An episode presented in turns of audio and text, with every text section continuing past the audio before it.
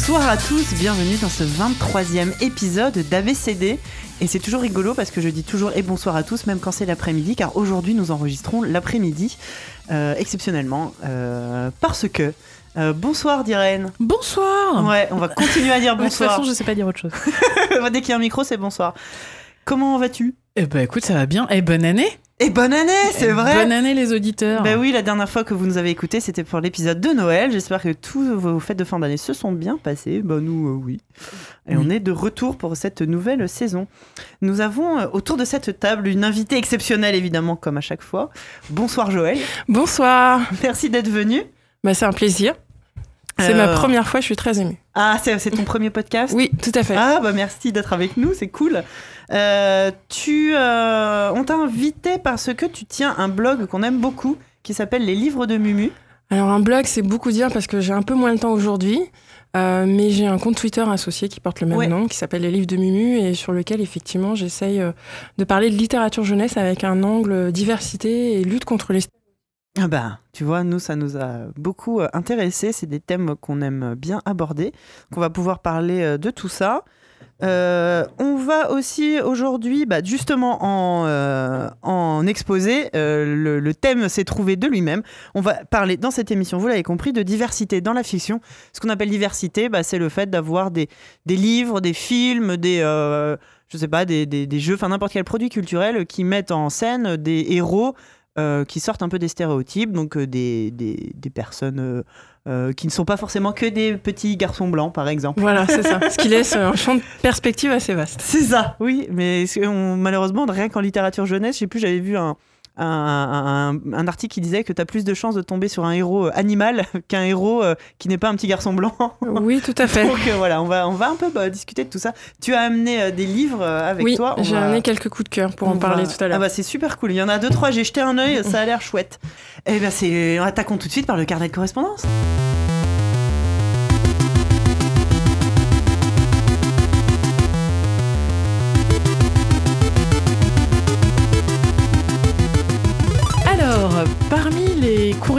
Reçus, euh, on a reçu un courrier au mois d'octobre que j'avais trouvé un peu bizarre, j'avais rien compris. Et là, en, en préparant le carnet de correspondance, j'ai la, la pièce jointe s'est enfin affichée. Et, tout a pris son sens. Et tout a pris son sens. Et en fait, euh, c'était pas bizarre, c'était trop cool.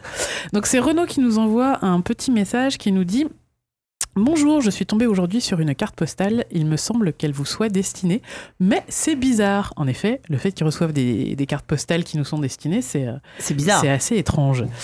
Mais Vas-y, je fais-nous. vais vous la lire. Mais bien sûr. Alors, c'est une belle carte postale qui est intitulée À transmettre à l'équipe d'ABCD, France, année 2018. Ouais. Bon, on est en 2019, mais. euh, Ouais. Bah, il me l'a envoyé au mois d'octobre en même temps. Bonjour, je me présente, je m'appelle Li Jing, je suis archiviste du Grand Empire asiatique. Si ça ne vous dit rien, c'est normal, cet empire s'est étendu en 2150 après la Troisième Guerre mondiale. En tant qu'archiviste, je m'occupe de trier toutes les sources audio des territoires conquis. Hier, j'ai écouté un certain ABCD Podcast, une source de très grande qualité et permettant d'avoir beaucoup d'informations sur la parentalité du 21e siècle. Entre parenthèses, vous ne tapez vraiment pas vos enfants Au moment de cette lettre, j'en suis au numéro 21 sur 141 en enregistrement. Le dernier étant en octobre 2028. Je vous conseille de ne pas rester sur Paris à ce moment-là. Si vous suivez mon conseil, peut-être que j'aurai droit à des enregistrements supplémentaires. C'est noté. J'oubliais de vous dire, oui, nous avons inventé le voyage dans le temps. Malheureusement, notre première expérience s'est très mal passée et nous avons perdu tout contact avec les frères Bogdanov. Depuis, nous sommes autorisés uniquement à envoyer des objets. On a des nouvelles des frères Bogdanov. Si tu nous écoutes dans le futur, ils vont, ils sont là, ils existent. De là à dire qu'ils vont bien, on n'est pas tout à fait sûr. Mais ils sont, ils sont au 21e siècle, voilà. Pour en revenir à cet enregistrement, je ne sais pas si c'est une coïncidence ou si quelqu'un vous avait déjà contacté, mais il se trouve que je suis exactement en 2214, date que vous mentionnez dans l'enregistrement 21. Et pour répondre à votre interrogation de la plus haute importance, évidemment, nous avons gardé la petite souris. Entre parenthèses, rapport à notre conflit avec l'Empire américain que vous nommez encore pour quelques mois USA, avant la mise en place de la dictature. Alors, Pour, pour la, la question qu'on se posait, c'est si est-ce que euh, la fée des dents allait finir par supplanter la petite souris. Ah, d'accord. apparemment non, puisque avec Gros la guerre débat. contre le- l'em- l'empire La dictature américain. américaine. donc, La petite euh, souris l'a emporté. voilà. Enfin, en tout cas, euh, voilà, on a gardé la petite souris. Ouf, c'est genre truc horrible. PS, si vous voulez me contacter, il vous suffira de me parler au travers de vos enregistrements. PS2, j'espère que mon vieux français est correct. C'était parfait. C'est génial. Votre Merci. vieux français est impeccable Ouais. et euh, merci. Euh, de, archiviste des du nouvelles futur. du futur. Et euh, bah, on va faire gaffe du coup, parce que ça a l'air euh, moyen marrant. Tu, peux, à quelle date il faut s'en aller de Paris? Euh, octobre 2020, 2000, euh, ah, 2028. Octobre 2028. Ouais. Bah écoute. euh, Bon, bah, moi, je vais déjà prendre un billet de train. C'est ça. On va. Après, ça dépend dans quel. On a combien de kilomètres pour. euh, Oui. Tu vois, de Il faut s'enfuir où? Ah ouais. Ouais. la question. Mais en tout cas, on a pris note. Merci. Euh, puis- merci beaucoup. Et puis merci beaucoup à Renaud de nous avoir fait parvenir ce courrier. C'est très très cool. On espère encore faire plein d'émissions. Ouais. Euh, alors, qu'est-ce qu'on a reçu d'autre? Parce que du coup, ça fait un moment qu'on n'a pas fait de courrier des lecteurs, entre les épisodes de jeux de rôle et les épisodes de Noël. Euh, on a eu un... Alors justement, à propos de l'épisode de Noël, on a eu un mail de Baptiste, notre très cher Baptiste, qui nous dit « Chère Dirène, chère Sophie, tout d'abord, je voulais vous souhaiter une très bonne année 2019 et vous remercier pour cet excellent podcast qui est « Alors, t'as fait quoi ?» Ah, merci, Merci. Baptiste. Euh, néanmoins, je me permets une petite remarque concernant votre Xmas, votre Xmas Special et le débat sur Nicky Larson où vous avez descendu l'adaptation du dessin animé français. Oui. Oui, tout à fait. oui. je pense que l'équipe de localisation adaptation a fait un très bon travail au vu du challenge qui leur a été proposé, à savoir transformer un seinen, Un seinen, ouais. en- c'est-à-dire un manga destiné aux grands ados 15-20 Voilà. ans, Ouais. bourré de sexe et de violence et de drogue, en quelque chose de regardable par les gamins du club Dorothée. Ah oui, oui, c'est clair. Bah, le problème au départ, c'est d'avoir acheté euh, Nicky Larson, Nicky pour le Club Larson Dorothée. pour le club Dorothée, Mm. exactement. Bien sûr, l'original City Hunter, que j'ai découvert comme beaucoup quelques années plus tard, est meilleur. Ah bah oui. Mais sans sa version française édulcorée, nous n'aurions sûrement jamais eu l'occasion de découvrir cette œuvre, car peu de chaînes auraient pris Ah le oui. pari de diffuser un dessin animé pour grands à heure de grande écoute Mais dans les années 90. Il y a eu pareil pour Okuto no Ken, enfin Ken le survivant, qui Ah, était diffusé c'était tellement bien. Mais ouais. chouette, ouais. Tu vas pareil, c'est un- mourir, mais tu ne le sais pas encore. C'est un seinen, enfin c'est comme si on passait euh, Berserk aujourd'hui euh, dans Midi les Zouzous, tu vois. c'est juste ouf. Et c'est pas en coupant deux trois trucs, enfin c'est-. Mais oui, il se trouve que ça nous a permis de découvrir euh, ces, ces œuvres-là. Voilà. Et il dit par contre, pour le film de Philippe Lachaud, je ne lui trouve pas de qualité à part m'avoir donné envie de relire les City Hunter originaux. Oui, C'est oui, déjà pas mal. oui, c'est ça, c'est En vrai. même temps, adaptation de Nicky Larson, Bah. film français, euh, tu Ouais. fais une syncope. Tu hein. l'as déjà rien. tu l'as la ouais, J'ai bande-annonce vu la bande-annonce. euh, c'est vaut mieux pas en parler. Non, on va, on va, on va pas en parler. Euh, deuxième petit courrier, Arnaud, qui nous dit, euh, qui lui vient d'écouter l'épisode 21, mais c'est pas très grave, et il nous dit que le Luni a eu euh, une, euh, un grand succès à la maison avec, son fils de, avec ses fils de 5 et 3 ans. Il dit Nous achetons régulièrement des packs et Les Révoltés a fait partie des premiers. Il est vraiment au top. Donc, moi, ça faisait partie des packs que j'avais recommandés. Moi, je Euh, l'ai à la maison, cet ouais. appareil, c'est magique. Et alors, Achetez-le, offrez-le. Du coup, il a une super. On en parle à chaque émission, je crois, du Ouais, Luni. ouais. À un moment, il va falloir qu'on leur demande de nous payer. en fait. De, de, sponsoring, Donc il dit, si je me souviens bien, à aucun moment on insiste sur le fait que ce sont des femmes, ce qui me plaît beaucoup. Les enfants ne se disent pas, hé, regarde, elles ont fait des trucs, elles ont fait des super trucs alors que c'est des filles. Ouais. Mais se- du coup, ils se posent même pas la question de ce qui... Enfin, ils se posent même pas la question de savoir si c'est des Oui. femmes ou non, et il dit, pour lui, c'est le but à atteindre. Ouais, carrément. Et donc il a une petite anecdote à ce sujet. Quelle ne fut pas sa fierté euh, au, le jour où le plus grand rentre de l'école et lui sert le dialogue suivant. Euh, donc il lui dit bah tu as fait quoi à l'école aujourd'hui? J'ai fait des réunions politiques sous, sous le préau comme Louise. Ah, génial Et donc son père qui fait hein quoi? Tu as fait des réunions avec Louise? Parce qu'en plus il a une camarade de classe qui s'appelle Louise. Il fait mais non papa comme Louise. Mais mais, mais de quoi tu parles? C'est cou- c'est qui cette Louise? Ben comme Louise Michel papa. Oh, génial Bah C'est génial. La réunion politique, nouveau jeu de cours de récré. Ouais. Je trouve J'adore. ça génial, quoi. Et donc, ils ont, ils ont réussi à renverser euh, l'hétéropatriarcat ou il va falloir entendre quelques récrés encore? Bah, je pense qu'il va falloir attendre quelques récrés, sinon on aurait eu des nouvelles. Et donc il nous dit, sinon il y a aussi le pack Les Couloirs du Temps et les deux packs euh, d'aventuriers, dont il se souvient plus du nom, qui sont super. Euh, voilà, c'est un, c'est un peu comme euh, lorsqu'ils choisissent les options au début de l'histoire, mais, au cours du, li- mais cette fois-ci les options sont à choisir au cours de l'histoire. Et du coup ça Mhm. change, euh, c'est Ça des change à chaque dont vous fois, êtes Oui, c'est en fait. ça, ouais. ouais.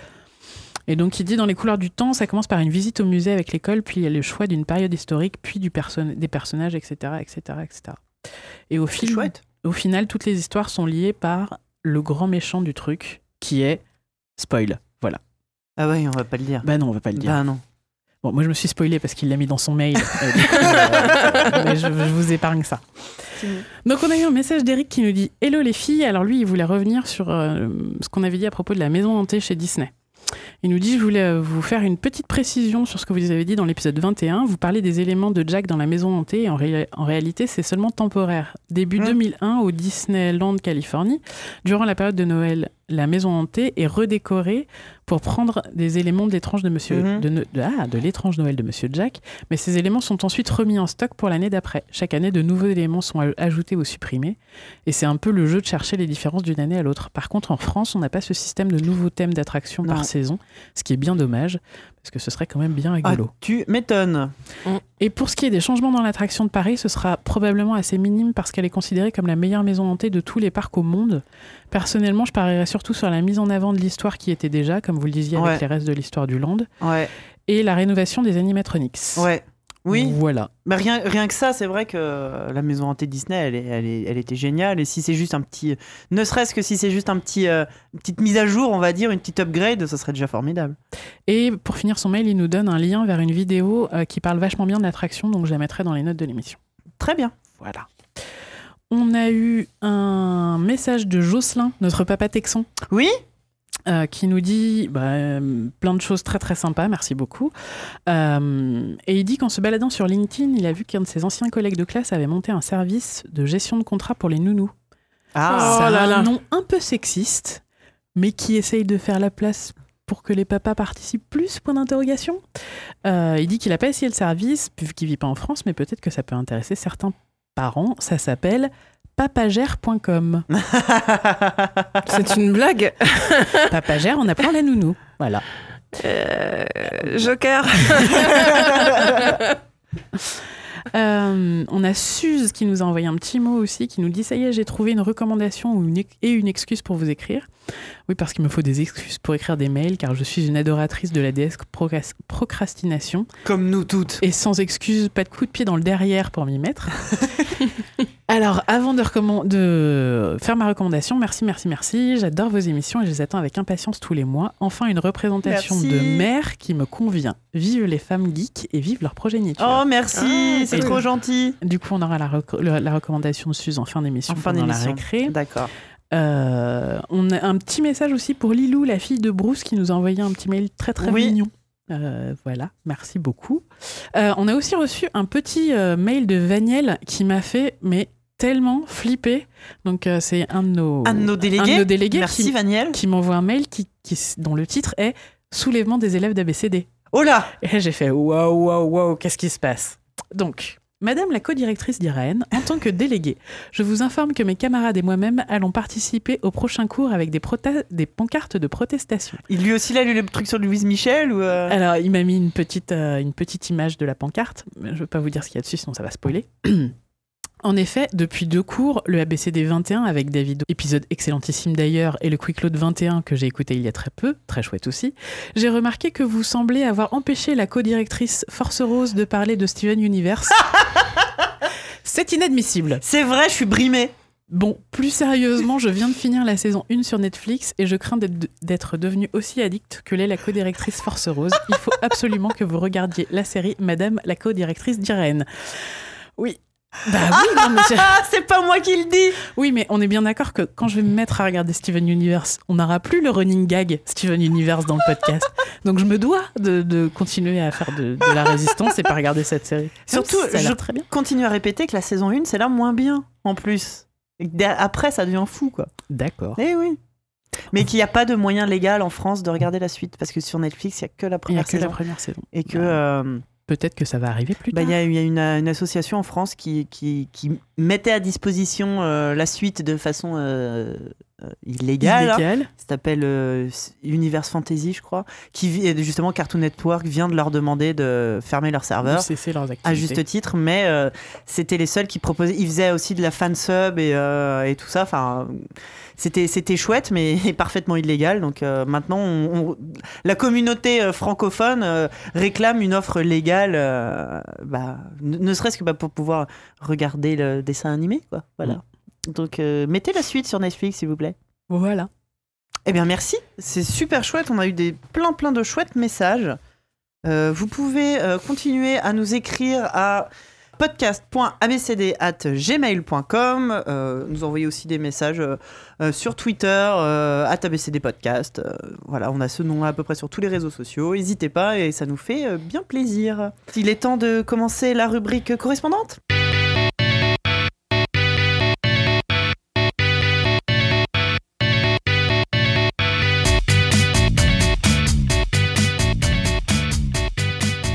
Et merci Joël encore une fois d'être venu nous voir. En ce- avec plaisir. En ce samedi après-midi.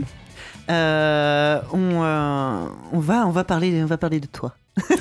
Allonge-toi, détends-toi, tout va bien se sujet. passer. Vous êtes sûr Euh, on, va, on va parler évidemment de, de ton, de ton blog, de, ton, de, ton, de tes recommandations de livres et tout, mais j'aimerais bien qu'on commence par euh, savoir un peu comment comment t'étais quand t'étais euh, petite. Est-ce que t'avais déjà ce goût du livre ou euh, Oui, beaucoup. J'ai toujours lu beaucoup, beaucoup de livres parce que j'étais très timide en fait. Donc du coup, euh, ben, comme beaucoup d'enfants timides, tu te réfugies dans les bouquins.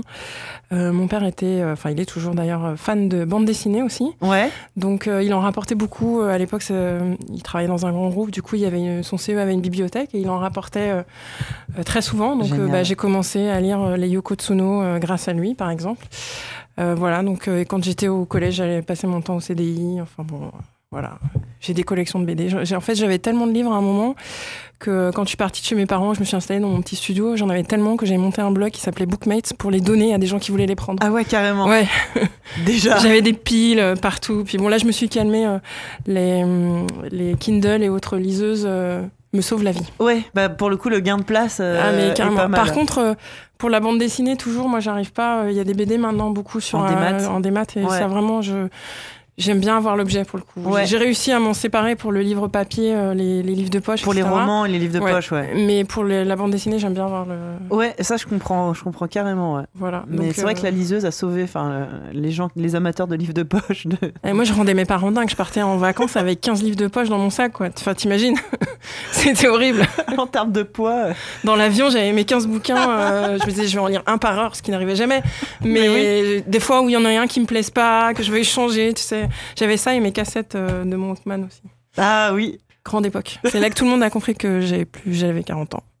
Bah, on, Voilà. est- hein, on fait tous partie de la génération Walkman. Est-ce qu'il était auto-reverse ou pas ton Walkman Ah non, moi, il n'y avait pas l'auto-reverse. J'ai vécu l'auto-reverse comme une Ah révolution. bah, tu m'étonnes. Et pire encore, mieux encore même, le- la détection des blancs. Mais ça c'est fou ça. C'était fabuleux. Ah mais euh, ça- j'ai trouvé ça ouf Je- en me disant ça y est on est arrivé à un pic de technologie, on fera jamais mieux que ça. quoi. Exactement. Et puis, il y a eu le mini-disque. Je suis une des rares personnes en France à avoir possédé un mini-disque. J'en ai eu deux moi. C'était trop bien, tu pouvais enregistrer, c'était génial. Je les ai retrouvés moi. Alors mon lecteur mini-disque marche plus je crois, mais j'ai- Ouais. j'ai encore mes mini-disques avec écrit ce qui était dessus. Oh là là. Ah, c'était trop bien. On fera, on fera une émission spéciale. Nos enfants ne connaîtront jamais un ça. j'ai vu, alors, gros, grosse parenthèse, j'ai vu une vidéo qui m'a fait hurler de rire il y a pas longtemps. C'est des parents qui filment leur, leur enfant, deux ados, et ils leur disent Vous avez 4 minutes pour composer ce numéro de téléphone. Ils leur ont écrit un numéro de téléphone sur un Oui. post-it avec ce téléphone, et c'est un téléphone, tu sais, euh, À cadran. à cadran. tourner, où tu tournes. là. Ouais, le rotary phone, ils Ouais. disent en anglais. Donc, il dit, vous- vous- on met un, un compte à rebours, 4 minutes pour réussir à composer le numéro. Et en fait, ils y arrivent pas. Bah, ça m'étonne pas. Parce que bah, sans le mode d'emploi, c'est impossible à piger. Mais Comment clair. Ça me fait beaucoup rire. J'essaierai Mais moi, j'ai passé des le- heures avec l'écouteur. euh, Évidemment. Bon, bref. Voilà. Radio Nostalgie, bonjour. Et oui, vous aussi, si vous avez euh, moins de 30 ans. Vous Donc êtes, voilà, je lisais beaucoup, euh, je regardais beaucoup la télé aussi. Ouais. Génération Club Dorothée aussi. Génération Club Dorothée, Nicky Larson, Ken le Survivant, Princesse Sarah, Ah, tout ça. Les Chevaliers du Zodiaque, mon Dieu. Ah, c'était qui ton chevalier préféré? Euh, Chirieux. Ben oui, Évidemment. Évidemment. C'était le plus beau. Bref. Euh, Non, mais c'est important. C'est des précisions qui sont euh, importantes. ouais, j'aimais bien euh, Phoenix aussi parce qu'il avait un petit côté rebelle. Ah, bah. ça. Puis c'était un vieux, il avait au moins fou 14 ans. Tu Ouais. vois, les autres, ils en avaient 12. c'est super gênant. Mais ouais, Donc, ouais, euh, ouais. voilà. Mais euh, oui, team, team télé, euh, voilà, j'avais des parents qui travaillaient beaucoup, donc je rentrais, j'allumais la télé. C'était un peu en open bar pour le coup. Moi, hein. c'était pareil. Comme quoi, tu vois, ça ne fait pas forcément des gens euh, un peu bizarres derrière de beaucoup regarder T'es la télé. Euh, oui, Nous sommes des gens parfaitement non? Normaux, vraiment si, si, si. On va laisser planer le doute. Mais bien sûr.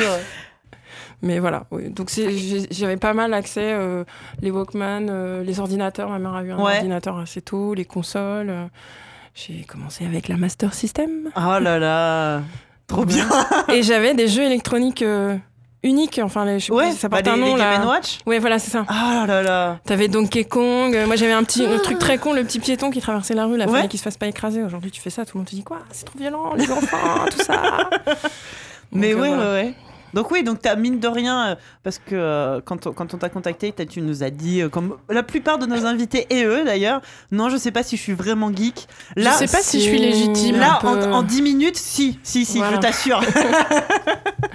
Je fais beaucoup de photos aussi. Je sais pas si c'est geek de faire de la photo. ah bah si c'est, en fait, en vrai, geek, euh, on c'est un mot qu'on utilise mais qui veut pas dire Eh. Qu'est-ce que ça veut dire vraiment Qui veut dire ce qu'on veut bien lui faire dire. Normalement, tu peux être geek de n'importe quoi. Tu peux être geek. euh, Être geek, Geek de jardinage. Ouais, voilà, c'est être à. Ça sonne moins bien, étrangement. hein. Alors c'est moins. Bah sauf si tu fais, tu sais, des arbustes en forme d'Iron Man, tu vois, ça peut être, euh, ça peut être, euh, tu sais, ça peut être sympa, je sais pas. Non, nous, la définition qu'on lui donne, c'est passionné d'univers imaginaire. D'accord. Et de pop culture, tu vois, tout ce que bah, ça peut est bien regrouper. Donc oui, si, hein, je pense que. Bon, ça va. On, on- bah, Je peux rester, c'est bon. C'est bon, c'est- t'as t'as on- l'autorisation. bah, la génération qui a grandi dans les années 80, on est quand même euh, assez bien lotis. Bah, ce- je trouve que nos parents étaient plus cool par rapport à tout ça qu'aujourd'hui. C'est probable. Et c'est très étrange parce que moi, quand je suis devenue parent à mon tour, j'ai eu tendance à vouloir reproduire ce que. Donc j'étais assez open, Mm. les écrans, moi, j'avais pas de d'appréhension par rapport à tout ça et j'ai découvert qu'en fait il fallait pas c'était tabou il mal fallait vu. pas que les enfants s'en approchent Ouais. ça allait les rendre débiles euh. Bah, on a déjà eu nous un petit peu ça. Euh, hein, euh, Ségolène Royal, si tu nous écoutes, euh, avec oui son bouquin vrai sur les mais ça a bébés été quand même euh, euh, moins moins prégnant qu'aujourd'hui je trouve Puis c'était vraiment- euh, c'était vraiment pas la télé qui était euh, méchante, c'était euh, le club Dorothée, les dessins animés Ouais. japonais, il y avait un petit vrai. peu de racisme, un petit peu de colonialisme par-dessus. Ouais. Mais euh, là t'as vraiment l'impression que c'est la team iPad contre la team jouet en bois quoi tu vois c'est- vrai, comme si tu pouvais pas faire les tu deux. peux pas faire les deux non Ouais. c'est ou les jouets en bois ou les iPads Ouais. voilà Non, c'est vrai. Et puis il y a ce côté, oui, euh, bah, moi c'est pareil, enfin, tu parles. euh, La preuve. Euh, Il n'y a pas spécialement de, de, de- de limitation euh, Ouais. d'écran euh, et, et ça ne nous empêche pas de aussi faire des choses ensemble, avec ou sans écran.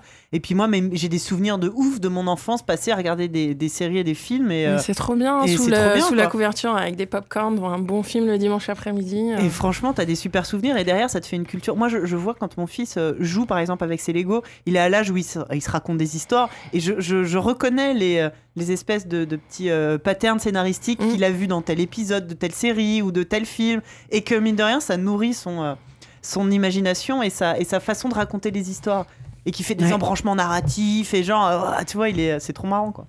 Oui, puis en plus, aujourd'hui, je trouve qu'il y a pas mal de. Alors, autant notre temps, t'avais Club Dorothée et puis t'avais pas le choix. Et en la fait. 5, avant Ah qu'elle oui. crève. C'est vrai. Mais oui. Ou les petits malins le dimanche soir. Mais aujourd'hui, il y a tellement de choix que pour le coup, euh, les enfants, euh, comme nous d'ailleurs, ont accès à un panel de programmes et de produits culturels qui est beaucoup plus varié qu'à notre époque. beaucoup plus varié et je trouve en général beaucoup plus qualitatif. Moi, Ouais. je Oui, trouve aussi, que les ouais. dessins animés d'aujourd'hui sont bien meilleurs malgré toute la nostalgie. Après, il y a des trucs bien, bien, bien, bien merdiques, pardon pour le gros mot, mais. euh, Ah oui, oui, ça- ça, n'empêche pas, mais je trouve que Quand t'es devant My moyenne, Little Pony, t'as un peu envie de pleurer des larmes à paillettes. Oh hein. non Oh non, c'est pourri. C'est trop bien, Oh My non, Little c'est Pony. pourri, Ah je on suis va avoir un combat, on va avoir un combat. non, C'est pas possible, c'est trop bien, My Oh non, Little non, non, Pony. non, non. Et donc merci d'avoir suivi cette émission. il, faut, il faut que j'aille les séparer, elles sont en train de se taper. Mais non, c'est pas vrai. Mais, Mais, si, non. c'est super bien. Oh non, non. J'aime pas. Mais pourquoi Mais parce que trop de paillettes de partout, ça dégueule des arcs-en-ciel, j'en peux plus. Ah bah oui, non, mais c'est bah, même temps, c'est le concept. oui. Ouais, ouais. C'est le, c'est le truc, c'est des, pan- des paillettes, de la- de l'amitié, friendship is magic, Ah là là, l'amitié c'est magique. et, euh, et, et des arcs-en-ciel, ouais, ouais, ouais. Mais ouais, mais c'est mignon. Bon, mon gamin commence mignon, à plus, mais- plus avoir envie de la regarder avec moi, là, ça y est, j'ai mangé mon pain blanc, c'est fini. Ah bah ça y est, elle a découvert Nicky Larson, qu'est-ce que tu veux? C'est Euh, fini. Non, oui, c'est surtout Miraculous, là. Ah, moi aussi, il Ouais. y a beaucoup euh, Ladybug euh, Ouais. que j'aime pas non plus. Mais bon. Ben, on, Bon, bah, moi, je vais y aller. hein. on- on a reçu son créateur dans l'émission. C'est vrai. Thomas, si tu nous écoutes, on te donnera les coordonnées de Joël pour que vous en discutiez tous les deux. Non, mais c'est pas Alors, grave. du coup, qu'est-ce qu'ils regardent euh, chez toi Euh, mes enfants, ils regardent beaucoup Magic Motown. Je sais même pas ce que c'est. Aucune idée de ce que c'est. Ah, vous ne savez pas ce que c'est Tu vas peut-être nous ouvrir un monde incroyable Euh, là. C'est un petit dessin animé qu'on a découvert sur Netflix il y a pas longtemps et l'histoire, euh, il y a beaucoup de musique de Motown en fond sonore, ce qui déjà pour moi est un point très positif, Oui. forcément. Euh, et c'est l'histoire d'un petit garçon qui est dans une famille où ils pratiquent tous la musique et pas lui. Et en fait, lui, son talent, c'est de faire du dessin et il trouve un pinceau magique. Et avec son pinceau magique, il, ça- il- il s'ouvre des portes vers un univers hyper coloré. Ça a l'air cool. Voilà, et et il y a un, un discours pour le coup éducationnel, euh, enfin très positif de la part des parents, Ouais. puisque leur enfant il n'a pas la même passion qu'eux. euh, c'est hyper sympa, et puis il y a de la super musique. euh, Ah, c'est cool ça. euh, c'est très coloré, le personnage est noir évidemment. Euh, donc euh, il y en a pas beaucoup des héros Non. de dessins animés euh, d'origine ethnique autre que Blanc. caucasienne. Ouais. Donc euh, C'est toujours ça de pour le coup, c'est pas mal. Euh, et euh, voilà, ils s'amusent, euh, ils dansent. euh, Ah, bah on écoute, met ça assez souvent. on, va euh, se- on va regarder. On va noter, oui. Donc voilà, c'est celui qui a pas mal de succès en ce moment. Mon fils adore Dora aussi. Donc euh, il parle devant sa télé, comme quoi ils aiment aussi des vieux trucs. hein. Aïe, aïe, aïe. Non, Donc, ouais. euh, voilà. Ça, c'est.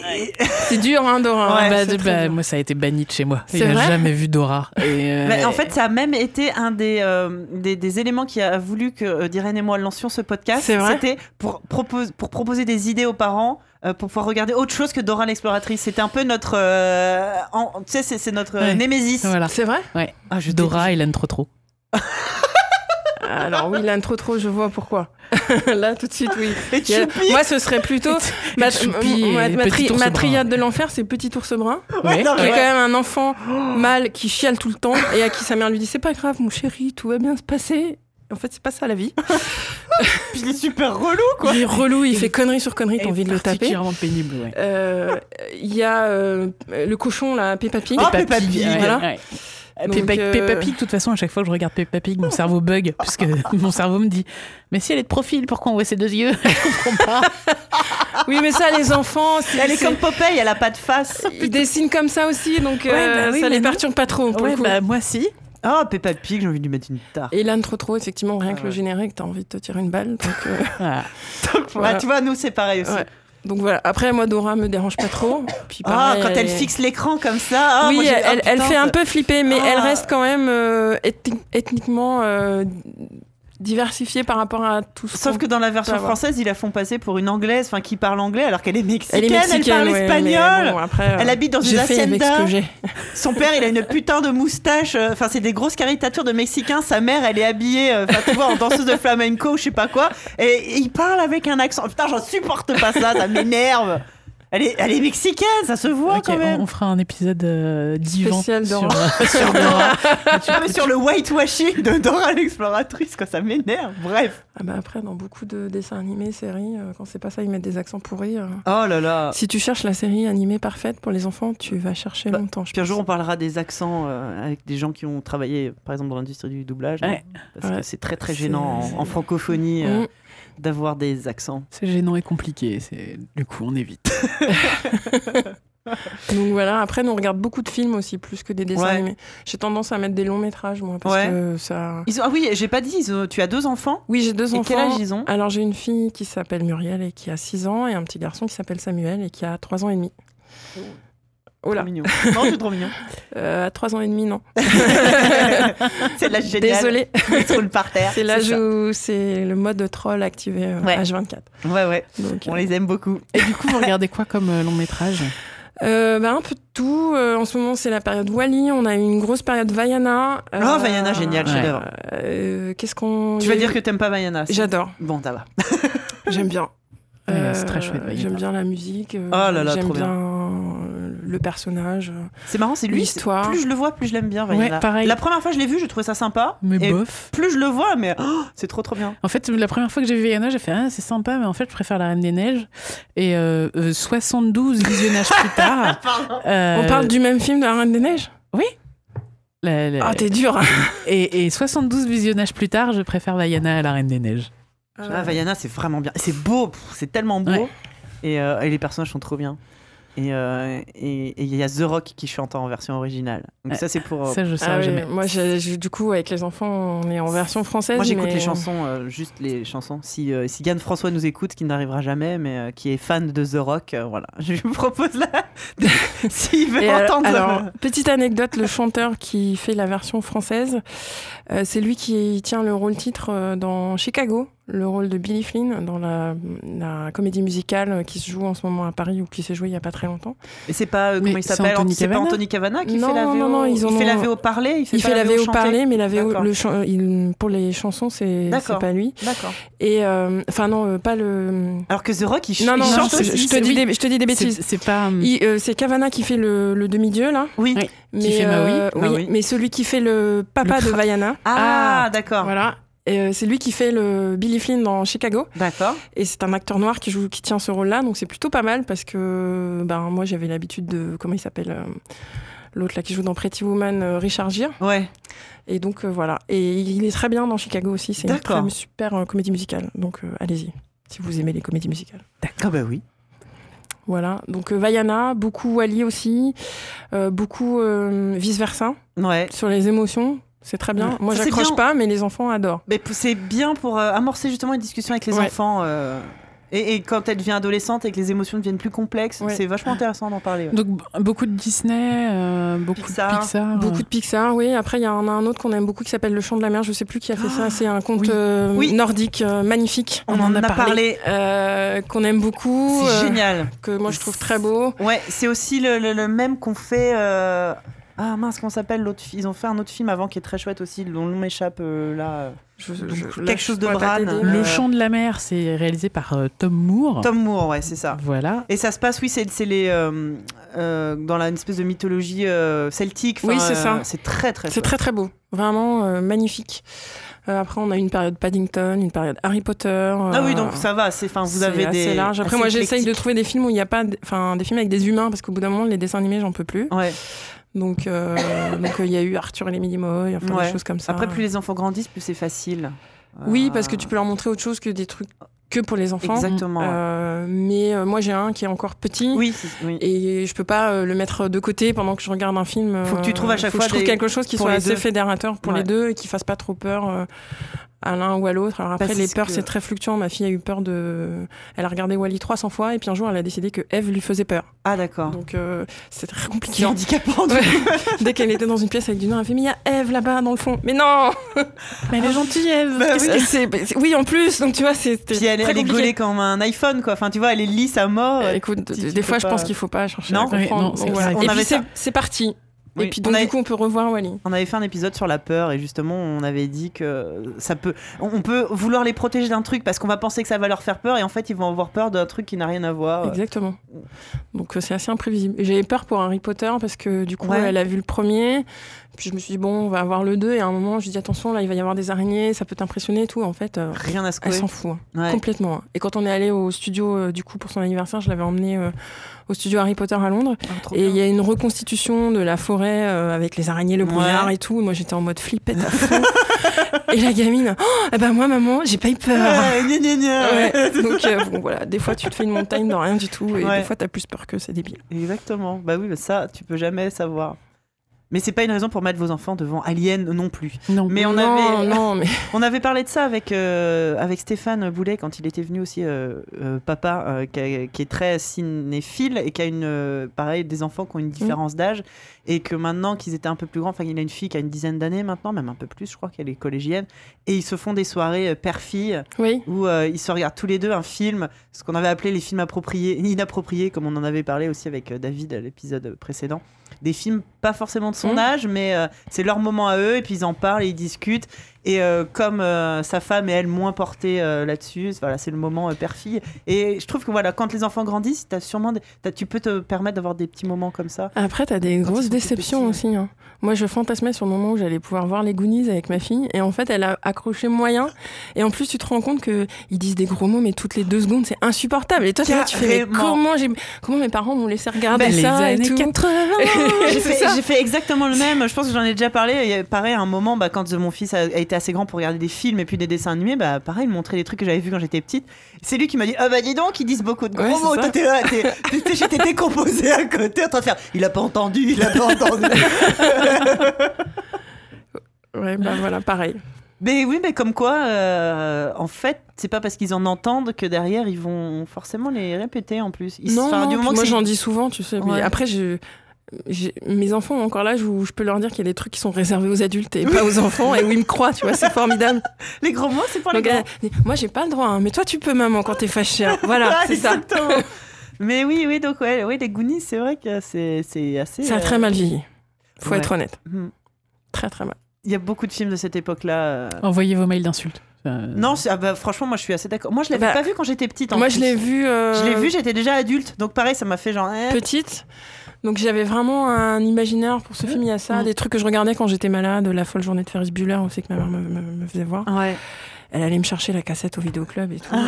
Et euh, Ah, les vidéoclubs. ouais, là aussi plus de 40 ans, team vieux. ouais, ouais. Mais euh, mais du coup, et quand tu les regardes aujourd'hui, c'est- euh, c'est vraiment une autre époque. Quoi. Ouais, ouais, bah, ouais, il y en a, y en a pas mal qui ont qui ont pas trop bien vieilli. Et au contraire, quand tu tombes sur un qui a super bien vieilli, T'es content. ouais, ouais, il y en a quand même, hein, heureusement. Et du coup, tu disais que c'est important pour toi que tes enfants voient des, des dessins animés avec de la diversité. C'est quelque chose qui t'est venu euh, après leur naissance ou c'est quelque chose que avais, auquel tu étais déjà sensibilisée Alors je pense que c'est quelque chose dont j'ai toujours été plus ou moins consciente. Je, je dis très souvent en rigolant que je suis fan de Claude François, parce, pas parce que j'aime Claude François, c'était un type odieux, ses chansons sont pourries. Et Mais parce- pédophiles sur les bords. Oui aussi. aussi. mais ça on le sait depuis mo- moins longtemps. Mais parce qu'en fait c'est très con, il y avait des Claudettes Black derrière lui.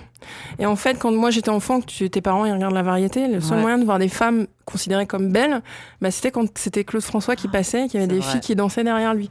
Il y avait euh, les Claudettes et euh, il y avait des speakerines aussi à l'époque, je me souviens plus de leur nom. Là encore Team Vieux, désolé. Mais euh, Alors, voilà. qu'est-ce que des speakerines C'était de gentilles dames. À l'époque, on n'avait pas de smartphone. On achetait un journal qui s'appelait Le Programme Télé. Et il y avait de gentilles dames qui te, re- qui te, qui t'annonçaient à la télé ce qui allait venir. euh, eh bien, ce soir, à 20h30, après le journal télé, vous souvent, aurez c'était de- Champs-Élysées. Souvent, c'était Denise Fabre avec son grand sourire plein Ouais, de voilà. dents qui Et il y te en avait une autre dont j'ai oublié le nom qui était black aussi. Euh, donc voilà. Donc et moi je voyais ces femmes be- belles. Tu vois, je me disais c'est possible d'être belle quand t'es black.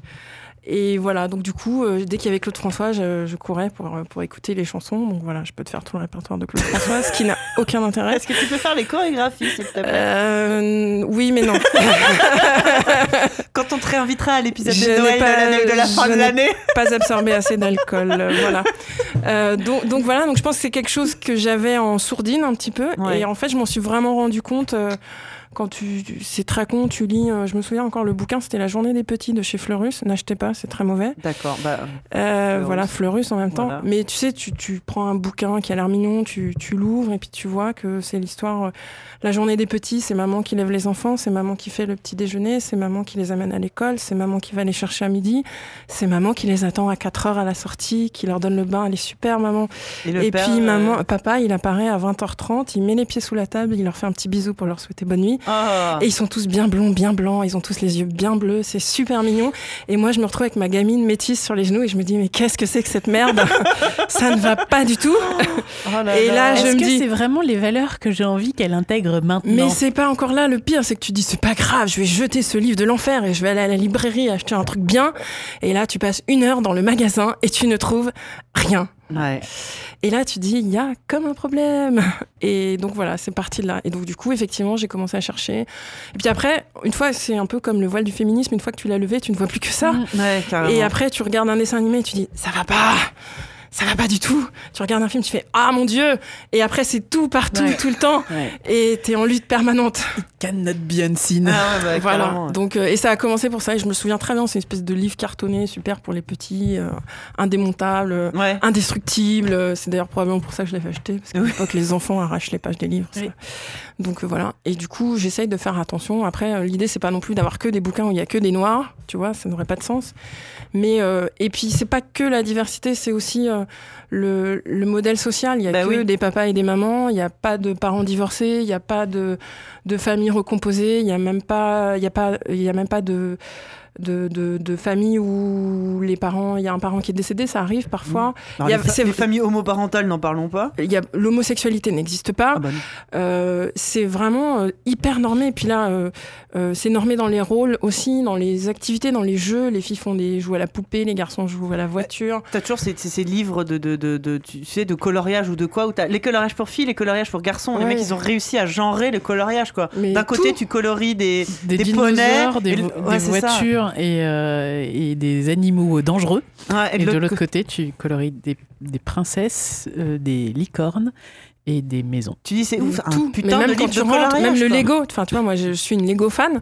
Le jour où j'ai vu qu'ils faisaient des Lego roses, des Lego Friends, des Lego pour les filles, j'ai failli renier ma religion, tu vois. J'étais là, j'étais ah. Des- Bah, moi, j'ai vraiment hurlé quand je me suis rendu compte que les Lego Friends étaient moins compliqués Ouais, que, les, ouais. que Ouais. les Lego. C'était, ce sont des Lego Mais les Lego sont quoi. moins compliqués, mais les figurines, Et les figurines, je aussi sont, sont, sont, Elles sont, elles sont particulièrement laides, mais Je oui, elles sont, elles sont plus proches du de la. Playmobil. Bah Oui. non, c'est c'est des Polly Pocket. C'est des, filles en fait, c'est des poupées, c'est plus ouais. des figurines de Lego, Ouais. c'est fait pour ressembler aux filles. euh, Voilà, le seul truc positif, c'est que il y a un peu de diversité dans les figurines euh, Friends. C'est le seul truc. Et puis euh, les- leurs constructions se sont un peu euh, Complexifié. complexifiées, je Complexifiées, trouvais. ouais. Ils commencent à avoir des trucs euh, sympas, mais moi c'est vraiment leur figurine ignoble. Et de vendre ça comme euh, truc de fille. Enfin, on en avait parlé assez souvent aussi des Lego Friends. Des- Mais c'est d'autant plus hallucinant que l'argument de vente de Lego au départ dans les années 70, je crois, Ouais. c'était que c'était un jouet pour les filles et pour les Ah garçons. bah oui. Enfin, il y a des, Mais de toute il y a façon, des vieilles campagnes qui sont ressorties du Avant coup, les euh, années 80, il n'y avait pas de jouets pour filles et de jouets pour garçons. hein. Ouais. Euh, ça, c'est une invention euh, des années euh, 80, 90, et ça va, et c'est de pire en pire en fait. C'est assez, c'est même assez récent en fait, Mm. de genrer tout absolument, parce que ça, ça répond à une, euh, une, une, euh, je perds une logique économique euh, très Oui. facile, qui est de, bah, on va vendre deux fois plus de jouets en séparant, puis comme ça, le grand frère pourra pas prêter ses jouets à la petite sœur et inversement, et à Il chaque pourra enfant, même pas lui prêter son vélo, Ouais, donc c'est on pourra ça. vendre deux vélos. c'est ça. Oui, c'est, en plus, c'est, Mais- je suis même pas sûr qu'il y ait une idéologie derrière, si ce n'est une idéologie capitaliste, n'est-ce pas? Mais c'était d'une tristesse. Et... Mais pareil, en plus, a- ça rend les gens complètement, complètement fous. Quand moi, j'ai acheté le vélo pirate chez Decathlon pour ma fille, le vendeur, il était pas bien.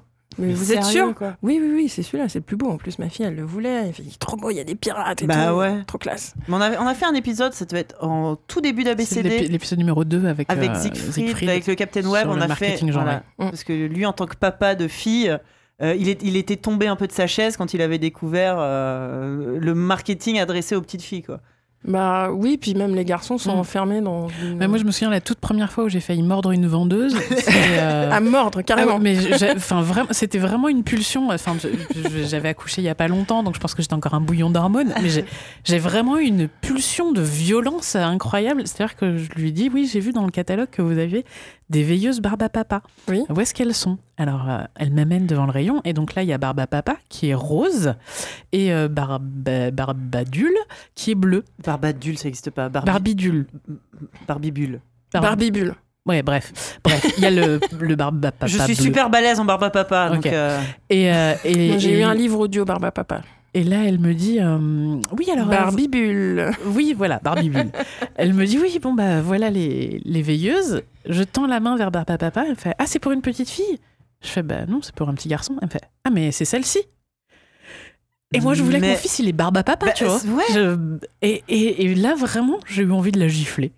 Mais qu'est-ce que ça pouvait lui foutre mais en plus Mais oui, c'est ça. Des- Pardon, pareil, mais qu'est-ce que. Mais c'est ça. En fait, le, le truc qui m'a vraiment énervé, c'est bah non, avec un truc un peu méprisant, tu vois, genre, Euh, mais vous êtes complètement idiote. C'est celui-ci qu'il lui faut. Et, ah, et c'est ce, moment- ce moment-là, c'est où, où les, le marketing genré a ouvert ses portes.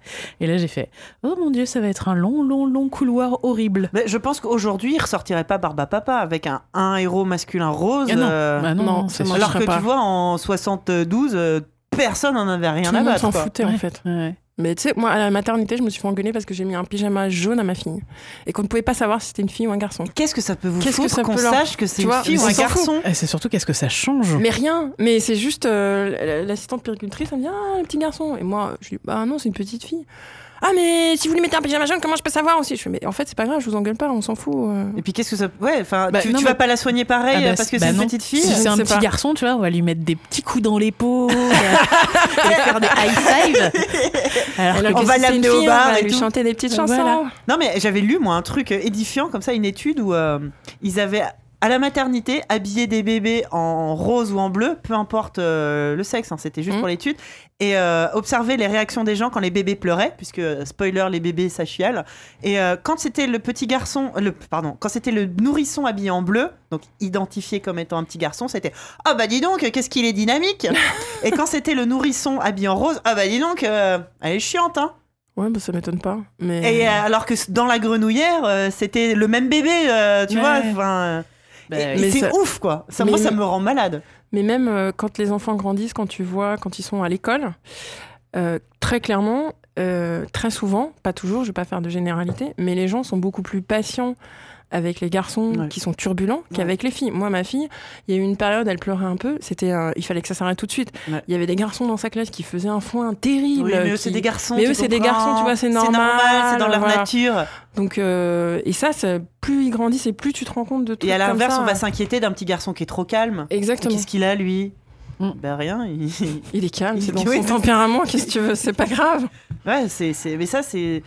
Et si c'était que. euh, Tu vois, des réflexions comme ça, mais tu te rends compte que ça a des, des, des conséquences euh, super vénères sur euh, toute la société, parce qu'en grandissant, c'est des trucs que tu intègres et, euh, et, c'est flippant. C'est pour ça que le, combat du jouet et contre le marketing genré peut paraître dérisoire, mais une fois que tu as, un môme et que tu l'éduques au jour le jour, tu te rends compte à quel point c'est dévastateur en fait. Mm. Bah, moi, souvent, quand euh, je parle des bouquins pour enfants, on me regarde d'un air un peu condescendant en disant Mhm. Ah, c'est mignon, les livres pour enfants, mais bon, ton petit combat là, on s'en fout. Et moi, j'ai pour habitude de dire Mais t'as jamais fait un régime parce que t'as lu un article à la con dans un magazine? Là, on parle beaucoup de Madame Conne-Marie là, et de sa méthode de rangement. Ouais. Tout le monde se met à ranger parce qu'une fille te dit de ranger. Donc, on est tous influençables et les enfants plus que les autres. Moi, j'ai commencé à ranger mon Ben, appartement, voilà. c'est génial. Donc, oui, ça a une importance, surtout que c'est à une période où les enfants construisent leur personnalité Exactement. et construisent et appréhendent pour la première fois leur place dans la société. On sait aujourd'hui que les petites filles, à partir de 6 ans, se pensent moins intelligentes que les garçons parce qu'elles sont confrontées à ça tout le temps dans tous les supports culturels qu'elles Dès le touchent. CP, quoi. Moi, ça me terrifie. Euh, et pareil, quand tu regardes une cour de récré, les garçons occupent euh, 70% de l'espace disponible à jouer au foot ou à faire ce qu'ils veulent, et les filles sont sur les côtés. Enfin, En déjà, ouais. l'occupation de l'espace dans une cour de récréation. Et là, il y avait un C'est fil. marrant euh, sur le sur le Discord ABCD. euh, vous pouvez vous connecter évidemment. Il y a cette exacte même discussion en ce moment sur le. J'ai vu des gens passer qui disaient mais non. Enfin quelqu'un qui disait qui parlait de de euh, cour cours de récré euh, genré. Oui. Des gens qui réagissent. La première réaction que tu as c'est mais non. euh, Il y a juste des enfants qui aiment le sport et des enfants calmes. Non, mais c'est toujours les garçons qui sont. Et au fur et à mesure de la discussion, tu finis par. Mais c'est pareil, c'est des choses. Quand on te l'a jamais. Quand, tant qu'on te l'a pas fait remarquer, tu t'en rends pas compte en fait. Et d'un seul coup, on te fait. Oh et comme tu disais tout à l'heure, une fois que tu l'as Une fois que tu l'as vu, vu, c'est euh. Et pareil, j'ai vu cette semaine encore le fil euh, sur Twitter d'un instituteur, je crois, qui expliquait qu'il avait une petite fille qui était venue le voir en lui disant Mais moi, je voudrais jouer au foot, mais les garçons, ils veulent pas. Et en fait, euh, bah oui, les garçons, ils veulent pas. Ils sont tellement dans leur bon droit d'occupation de l'espace que ils, quand l'instit les interroge, ils lui disent Mais non, mais les filles, elles savent pas rattraper la balle. Mais en fait, si, c'est juste que tu lui rien, passes ouais, jamais. C'est ça, ouais. Donc, euh, il a fallu qu'ils qu'ils discutent. À ce sujet, euh, juste parce que tu parles de foot et de filles, euh, j'ai lu un article qui m'a fait pisser de rire, li- littéralement, à propos du football féminin. C'est-à-dire qu'à Nantes, le club de football féminin euh, a roulé sur toutes ses concurrentes dans la ligue féminine. Mhm. Et euh, quand on dit rouler, c'est qu'elles finissent des matchs avec 20 buts d'avance, Oh 30 buts d'avance. C'est-à-dire qu'en face, elles étaient endormies en fait. en fait, voilà, elle défonce quoi. Et euh, bah, c'est poser la question de comment est-ce qu'on fait pour trouver des adversaires qui aient le même niveau qu'elle. Parce que là, clairement, elles se font chier. et- Bah ouais, elles s'emmerdent. Enfin, c'est marrant pour, pour personne, ni Mm. pour elles qui, qui battent easy, ni pour les nanas qui se font rouler dessus quoi. Donc euh, du coup, à un moment a été posé la question d'aller les envoyer en ligue masculine, de jouer contre des garçons. Oh là Ils ont là pas voulu. Donc, en fait, le président de la fédération a dit non. Mais en fait, lui, il a dit non parce qu'il veut pas créer une euh, ligue mixte. Lui, il pousse pour qu'il qu'on- qu'il crée une vraie ligue féminine. Parce que c'est des juniors, en fait, les filles. Oui. Et en fait, lui, il veut la, la création d'une vraie ligue féminine et pas dire, ah, bah, celle-ci, on va les envoyer jouer sur, avec les garçons parce que c'est elle. Et après, il- on reviendra à un truc, euh, on reviendra à Oui, comme d'habitude. Qui changera pas pour toutes Voilà. les autres en fait. ouais. Mais Alors, du coup, il moi, a... j'encourage ce monsieur à aller voir comment ça se passe pour inscrire une petite fille au foot. Alors, moi, ma fille a voulu. Juste fini et euh, il- du coup il a autorisé euh, les filles à concourir contre les garçons en matchs amicaux, Mhm. donc en dehors de la ligue. Parce que son intention de vouloir créer une vraie ligue féminine, elle est bien. Et du coup, le dernier Oui, match que les filles ont fait contre les garçons, elles les ont écla- éclatés 3 à 0. Étonnamment, on n'entend plus parler de ligue, de ligue mixte maintenant, j'imagine. mais, mais, lui, il dit, de toute façon, enfin, ce serait trop compliqué parce que les garçons n'aiment pas perdre contre les filles. Moi, j'avais vu ça. Moi, ça m'avait choqué quand il disait ouais, mais on va pas faire ça parce que ça va démotiver les, les garçons. Ben au contraire, ils ont qu'à sortir les doigts, je sais pas. Bah oui, c'est ah oui, mais c'est. Ah, tu t'es fait battre et tu t'es fait battre par une fille. Par une fille, c'est encore plus. Ouais, ah. non, mais, mais ça, ça, oh, ça m'étonne pas, franchement. Mais en plus, le foot. Euh, oui, donc ouf, tu hein. disais, t'as voulu inscrire. Mais moi, j'ai cherché, j'avais regardé parce que quand les enfants rentrent à l'école, il y a la course aux activités. Oui. Bah oui. Et euh, ma fille, elle adorait courir derrière le ballon, elle voulait faire du foot, machin, donc j'ai regardé. Mais en fait, il n'y a pas de club où ils prennent les filles. C'est horrible. C'est-à-dire que c'est que pour les garçons. Mais surtout, à l'âge de à 6 ans, Ils sont petits, tu on vois. s'en fout, tu on vois. s'en fout, il n'y a pas de problématique de vestiaire. À l'école, ils, ils font la sieste, Ouais. ils sont tous euh, ensemble dans le même En dortoir, en slip, fous, tu vois. quoi. Ils s'en foutent. Ben non, c'était pas possible. Oh. Donc, euh, bon, j'ai lâché l'affaire, j'ai inscrit au judo, mais tu vois, C'est c'est. Je pense qu'être être une fille qui fait du foot aujourd'hui, c'est vraiment un, limite un acte de combat, tu Mais vois. en parce fait, ça, que- ça commence à arriver parce que les États-Unis s'y sont mis. Oui. Parce qu'aux États-Unis, le soccer, c'est considéré Mm. justement comme un c'est un sport, sport de gonzesse, filles, ouais. Parce que eux, ils ont le, le vrai, euh, celui avec l'armure là. Et, euh, et du coup, comme euh, là-bas, s'est développé une vraie ligue féminine. Et aujourd'hui, si tu veux jouer au foot, en fait, le foot féminin va arriver via les États-Unis. Et les bonnes joueuses européennes vont jouer aux États-Unis, choper du level. Et ce qui serait bien, c'est qu'après, elles reviennent et créent des vraies ligues en Europe, quoi. Alors, moi, je sais que j'ai un de mes anciens collègues euh, qui. C'est un des trucs qui me manque depuis que j'ai quitté le boulot, c'est qu'il me racontait les aventures de sa fille qui joue au rugby. Oh, Oh. Ça aussi, ça doit Oh, être. bah, ça- que j'ai une amie qui était dans l'équipe de France, tiens. C'est euh, vrai? Ouais. Ah, Et- trop cool. Féminine. Et du coup, elle, elle a toujours adoré le rugby depuis qu'elle était toute petite, donc elle était inscrite au club de rugby, et du coup, le club de rugby était mixte. Ouais. Et en fait, normalement, à partir de. Un club de rugby mixte. À partir de 14 ans, je crois, je sais plus si c'est 12 ou 14, euh, Voilà, normalement, euh, les filles Mm. peuvent plus jouer avec les garçons Ouais. parce que euh, risque de blessure. Bah, là, trop pour le coup, il y a des etc. vraies différences physiques et c'est un sport quand même Mm. de contact. Et, Et en fait, du coup, l'équipe de rugby a pas beaucoup changé depuis qu'elle est toute petite. Et, et quand on a annoncé à ses co-joueurs qu'elle pourrait plus jouer avec eux, ils ont fait bah, non, c'est pas possible en fait, C'est parce la- que elle est, c'est la super meilleure. forte. Ouais, et, et en fait, elle a, elle va au contact. euh, elle y va. elle, y va à fond. Donc mon collègue me dit bon bah régulièrement, moi je suis dans les gradins et euh, je serre les fesses. Et je mais pas mon bébé s'il vous plaît. Mais bon, vu que c'est elle qui leur fonce dedans, de toute façon, je peux rien faire. C'est les et- autres qui pleurent. Et du coup, enfin, je trouve ça super cool que parce que ces garçons ont évolué avec cette fille-là et qu'ils ils connaissent ses, ses, ses capacités, Mm. eux trouvent ça complètement débile de se passer de, de, de l'at- l'atout qu'elle représente Bah ouais. juste parce que c'est une fille. Ah non, mais il y, a des- y, y a grosses questions à se, à se poser euh, dans tous les sports. Moi, je sais que, le- je crois que c'est une anecdote que je raconte euh, assez régulièrement. À l'école de mon fils, ils ont trouvé une espèce de parade un petit peu. Euh, c'est deux écoles côte à côte, en fait. Mhm.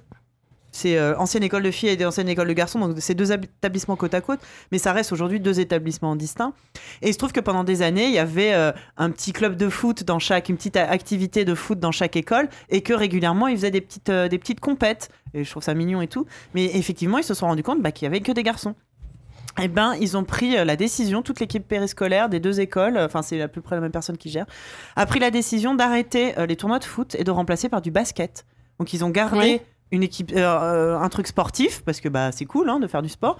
Et depuis qu'ils ont dit qu'à la place du foot ils allaient faire du basket, et ben d'année en année, bah, il y a une fille qui a osé s'inscrire, puis une deuxième, puis une troisième. Chaque année ils ont plus de filles. Alors je suis pas sûre qu'ils soient arrivés à l'égalité, mais comme c'est euh, culturellement moins connoté le basketball Oui. chez nous. Mhm. Enfin, disons que c'est le foot chez nous est ultra connoté, donc euh, n'importe quel autre sport est proportionnellement moins connoté, tu vois. Le basket, c'est pas trop. euh, Tu vois, je pense qu'aux États-Unis, là pour le coup, ça doit être plus comme le foot chez nous. Et vu que le basket est moins connoté, eh ben, ils ont plus de filles qui s'inscrivent et ils ont réussi comme ça à, à amener à une certaine mixité. Et euh, justement, ça choque moins les parents, ça choque moins les enfants euh, et ça se passe vachement mieux. Et je trouve que tu vois, c'est tout bête. Une petite, euh, une petite initiative comme ça, mais ça fait ses preuves. Mais euh, pour aller un petit peu plus loin, euh, il y a qu'à voir aussi comment les médias parlent du sport féminin.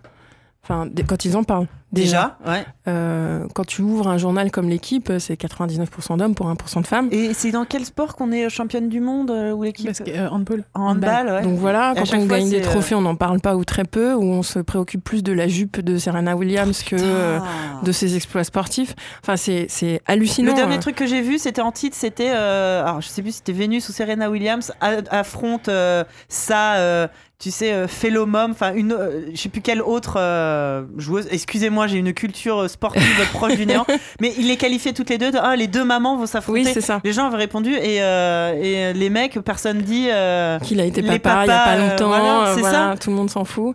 Mais euh, Ah, C'était c'est affrontement de maman sur le cours. Oui, quoi. en gros, c'était ça. Ouais. Génial. Mais c'était formidable. On lui alors Comme euh, si elle sait, elles allaient se battre avec de, de la lessive et euh, enfin je Bah, sais. elles vont se lancer des tétines et des vibrons. c'est ça. Mais en là, plus, mais euh, qui- sur Vénus, il y a un, euh, sur les Sœurs Williams, il y a un peu ce que j'appelle l'effet Soria Bonani, c'est-à-dire que euh, tu, tu dois jouer au tennis, mais tu dois être fine et sexy et élancée Mm. et pas trop potelée. Exactement. Euh, ce qu'on reprochait à Soria Bonani à l'époque, qui était gymnaste au départ avant de faire du patinage qui artistique. était donc- ultra musclée qui et était soi-disant euh, pas euh, comment on appelle ça euh, gracieuse. gracieuse. Gracieuse, ouais, on lui soi-disant. reprochait de pas Voilà. être Enfin, gracieuse. bon, bref, elle éclatait tout le monde. c'est hein, ça quand la, même, la grosso meuf modo. elle te fait des sauts des sauts arrière elle en a rien à foutre Voilà. Et bah, Serena Williams, c'est pareil. Et ce que j'ai trouvé fantastique, c'est quand on lui a reproché, euh, ça, elle avait une espèce de combinaison Ouais. qui était pas bien, pas assez sexy, mon dieu, le monde du tennis, oh là là, révolution. parce qu'il n'y a pas de Et- jupette qui flotte Et qu'elle réplique quoi. en mettant un tutu qui était d'une majesté, mais juste phénoménale. J'avais trouvé ça super. Carrément, mais c'est ouais. malheureux qu'elle soit obligée de, de passer par là pour envoyer des messages aujourd'hui et que on se focalise plus sur euh, la couleur de la tenue qu'elle porte ou la forme de sa jupe. Euh, La meuf, je suis sûre que tu la mets devant n'importe quel joueur masculin, elle lui met la pâtée, quoi. Donc, Ouais, euh, C'est euh, c'est surtout euh, ce, cette fameuse tenue qui, soulait- qui soulignait trop ses formes et qui en même temps n'était pas assez féminine. Euh, bonjour la schizophrénie. elle, est- elle était habillée comme une super héroïne c'était trop cool Ouais, quoi. et, et en vrai, et on rappelle que cette tenue avait une raison médicale. En plus, justement, c'était, Ouais. elle a eu un, un accouchement genre qui a eu l'air d'être horrible, la pauvre. Euh, et, et c'était une c'était tenue. pour favoriser le retour veineux. Ouais, voilà. Mais euh, c'est surtout que euh, pas- donc quand c'est elle ça va pas par contre quand c'est euh, putain comment il s'appelle? Le Suisse là. Qui se ramène sur le cours de Roland Garros avec euh, des des bermudas à carreaux. En pyjama, tu veux dire? mais, mais, qui, mais qui font bugger ta télé en fait. Euh, enfin, non mais vraiment il avait un truc euh, à carreaux Ça, ça rouge va. et bleu. C'était ça, ça piquait les yeux. Mais non ce qui comptait c'était sa performance sportive. Ouais. parce que c'est vrai que sa performance sportive était super impressionnante. Mais du coup personne n'en avait rien à foutre de son de son bermuda quoi. Ça a fait rire les gens parce que c'était hors norme. Mais voilà. mais voilà. Putain, et à l'époque d'Agassi où les mecs ils étaient habillés euh, fluo, En fluo machin, quand même. euh, C'était putain, c'était dégueulasse quoi. Eux, ils auraient dû être foutus en tôle quoi. Mais euh, non, Ouais, bah non, par contre la pareil. combi de Serena Williams. Et quand t'es femme politique, c'est pareil, ah bah oui, voire pire. ah bah ça on va commenter ta tenue. euh. Enfin Ouais. ça c'est mal- malheureusement c'est euh, tout le temps. hein. Mais euh, oui, donc pour revenir à euh, l'importance de la, la diversité dans les, dans les œuvres culturelles qu'on propose à nos enfants, bah oui, c'est-à-dire que si nos enfants n'ont jamais envisagé que, enfin, on ne leur a jamais montré qu'une petite fille pouvait faire du foot, il y a peu de chances que ça leur vienne euh, À l'esprit, d'une façon simplement, en fait. innée. Tout à fait. Euh, Et après, je pense que c'est important pour nous qui faisons partie, euh, euh, pour tous les Blacks, les Chinois, les Arabes, tout le monde, qu'on puisse se retrouver et retrouver des exemples positifs. Mais je pense aussi que c'est important pour ce que j'appelle le groupe dominant, c'est-à-dire tous les petits blonds aux yeux bleus, de voir que une femme noire peut être PDG, qu'une fille peut être scientifique, et de s'y habituer. En fait, ça en fait, constitue leur norme à eux Que aussi. tout le monde puisse avoir des modèles qui leur ressemblent et qui ne leur ressemblent Oui, pas. voilà. en fait, c'est même beaucoup plus important Mm. que ça. Je lisais un article d'un pédopsie qui disait bah, si un petit garçon blanc n'a jamais lu de livre où il y a un petit héros noir euh, qui fait des choses positives, il ne peut pas développer de l'empathie pour Oui. euh, des gens qui ne lui ressemblent pas. Mm. C'est-à-dire que si, euh, si- s'il y a, il y a un, un petit garçon noir qui est un héros, enfin noir ou arabe ou, Oui, oui. enfin bref, un petit garçon euh, qui ne lui ressemble pas, qui fait des choses extraordinaires, parce que c'est ce qu'on fait tous quand on lit une œuvre culturelle, on s'identifie au Mm. héros. Il sera capable de développer de l'empathie pour euh, pour le petit garçon noir qui est dans sa classe en fait. Mm. Oui, bien sûr. C'est tout con. hein. Et donc ça va plus loin que juste euh, euh, savoir qu'on peut être différent, c'est savoir qu'on est euh, digne de d'humanité aussi. Mais les, les, les gens sont, ont une représentation de, enfin, de ce qu'il faut offrir aux enfants très, ça rentre beaucoup dans des cases. Tu vois, quand on a fait la campagne pour, pour Comme un million de papillons noirs, donc c'est un livre qui parle d'une petite fille qui a les cheveux afro, etc., et de tous les problèmes qu'elle peut rencontrer avec ses cheveux dans un monde, euh, euh, dans sa classe avec des enfants blancs qui ne connaissent pas ses cheveux. Euh, quand j'en parlais autour de moi, beaucoup de gens me disaient ah ouais mais ah, ça a l'air super ton livre, mais moi j'ai un petit garçon. Et bah, justement, ouais. Je veux dire, c'est pas parce qu'il va lire un livre qui parle d'une petite fille que ça il va s'arrêter, tu vois. Enfin, au contraire. Au contraire. Donc et, et tout, tout, est comme ça. Les, les gens, euh, euh, en fait, quand tu parles beaucoup avec le monde de l'édition, euh, pourquoi ils font des livres roses et des livres bleus? Bah, C'est parce que les gens, ils veulent, c'est les gens qui veulent acheter un livre rose pour une petite fille et un livre facile, bleu en fait. pour un petit garçon. parce que tu poses pas de questions. Tu, oui, dis, voilà, besoin d'ouvrir le livre. Je vais à l'anniversaire de, Mathieu, je lui prends un livre bleu, je me pose pas de questions. Je vais offrir un bouquin à mon petit-fils. Voilà, je suis sûre que l'argument, c'est, je suis sûre que ça va lui plaire, tu vois. Et on sort pas de ça malheureusement. Et les maisons d'édition, il y a une réalité, c'est qu'elles colle aussi à, une demande au-delà de l'effet marketing. Bah, c'est que quand tu mets euh, dans parfois un livre euh, non genré, genre ah non non je veux pas ça, je veux un livre pour une pour fille, tu vois c'est et moi bah, j'en discutais avec la libraire qui a ouvert une librairie jeunesse euh, dans mon quartier et elle, les libraires ont aussi ce côté un peu schizophrène de se dire bah faut quand même que je vende et que je bah fasse des ventes. exactement et puis euh, je vais, proposer des trucs de qualité et un type qui change. Donc euh, donc voilà donc même si elle essaye de proposer elle a vendu ah bah un million de papillons noirs et d'autres bouquins super. Euh, c'est chez elle que j'ai découvert Enola Holmes notamment. Mais il y a aussi cette réalité là c'est que les gens sont rentrés dedans à fond mm. quoi bah parce que oui, c'est toute la société qui est comme ça, ça se change pas euh, en un clin d'œil. En fait, le truc qui est fou, c'est quand on se dit Ah, je suis sûr que ça va lui plaire. C'est pas vrai en plus. Mais non. Parce qu'en fait, c'est les enfants quand ils reçoivent dix fois les mêmes histoires de dragons et de princes, machin et bah, tout. Au bout d'un moment, ils font ouais, ok. Alors que justement, si tu leur ramènes quelque chose qui est exotique pour pour n'importe quelle raison, euh, ça va piquer leur, leur curiosité parce que ça sort de leur zone de confort. Et nos, enfin, les enfants, le principe même de l'enfant, c'est d'être toujours en exploration et de, et, de, découvrir des nouvelles choses. Dites donc, on serait pas un petit peu en train de glisser dans l'exposé, là, les enfants Si, tout à fait. Alors, est-ce qu'on va officialiser ça On va mettre un petit jingle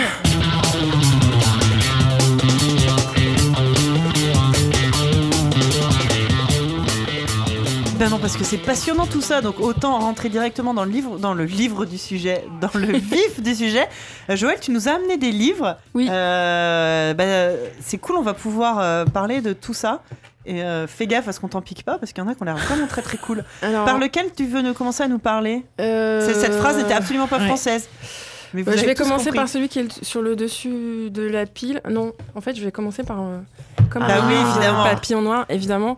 Euh, c'est ah. un livre euh, alors je prendrai plein de photos de euh, tous ces livres et je vous les mettrai sur le compte Instagram. Ouais. Euh, c'est un livre qui me tient beaucoup à cœur. Euh, pour faire un petit historique rapide, sans vouloir saouler nos, éditeurs.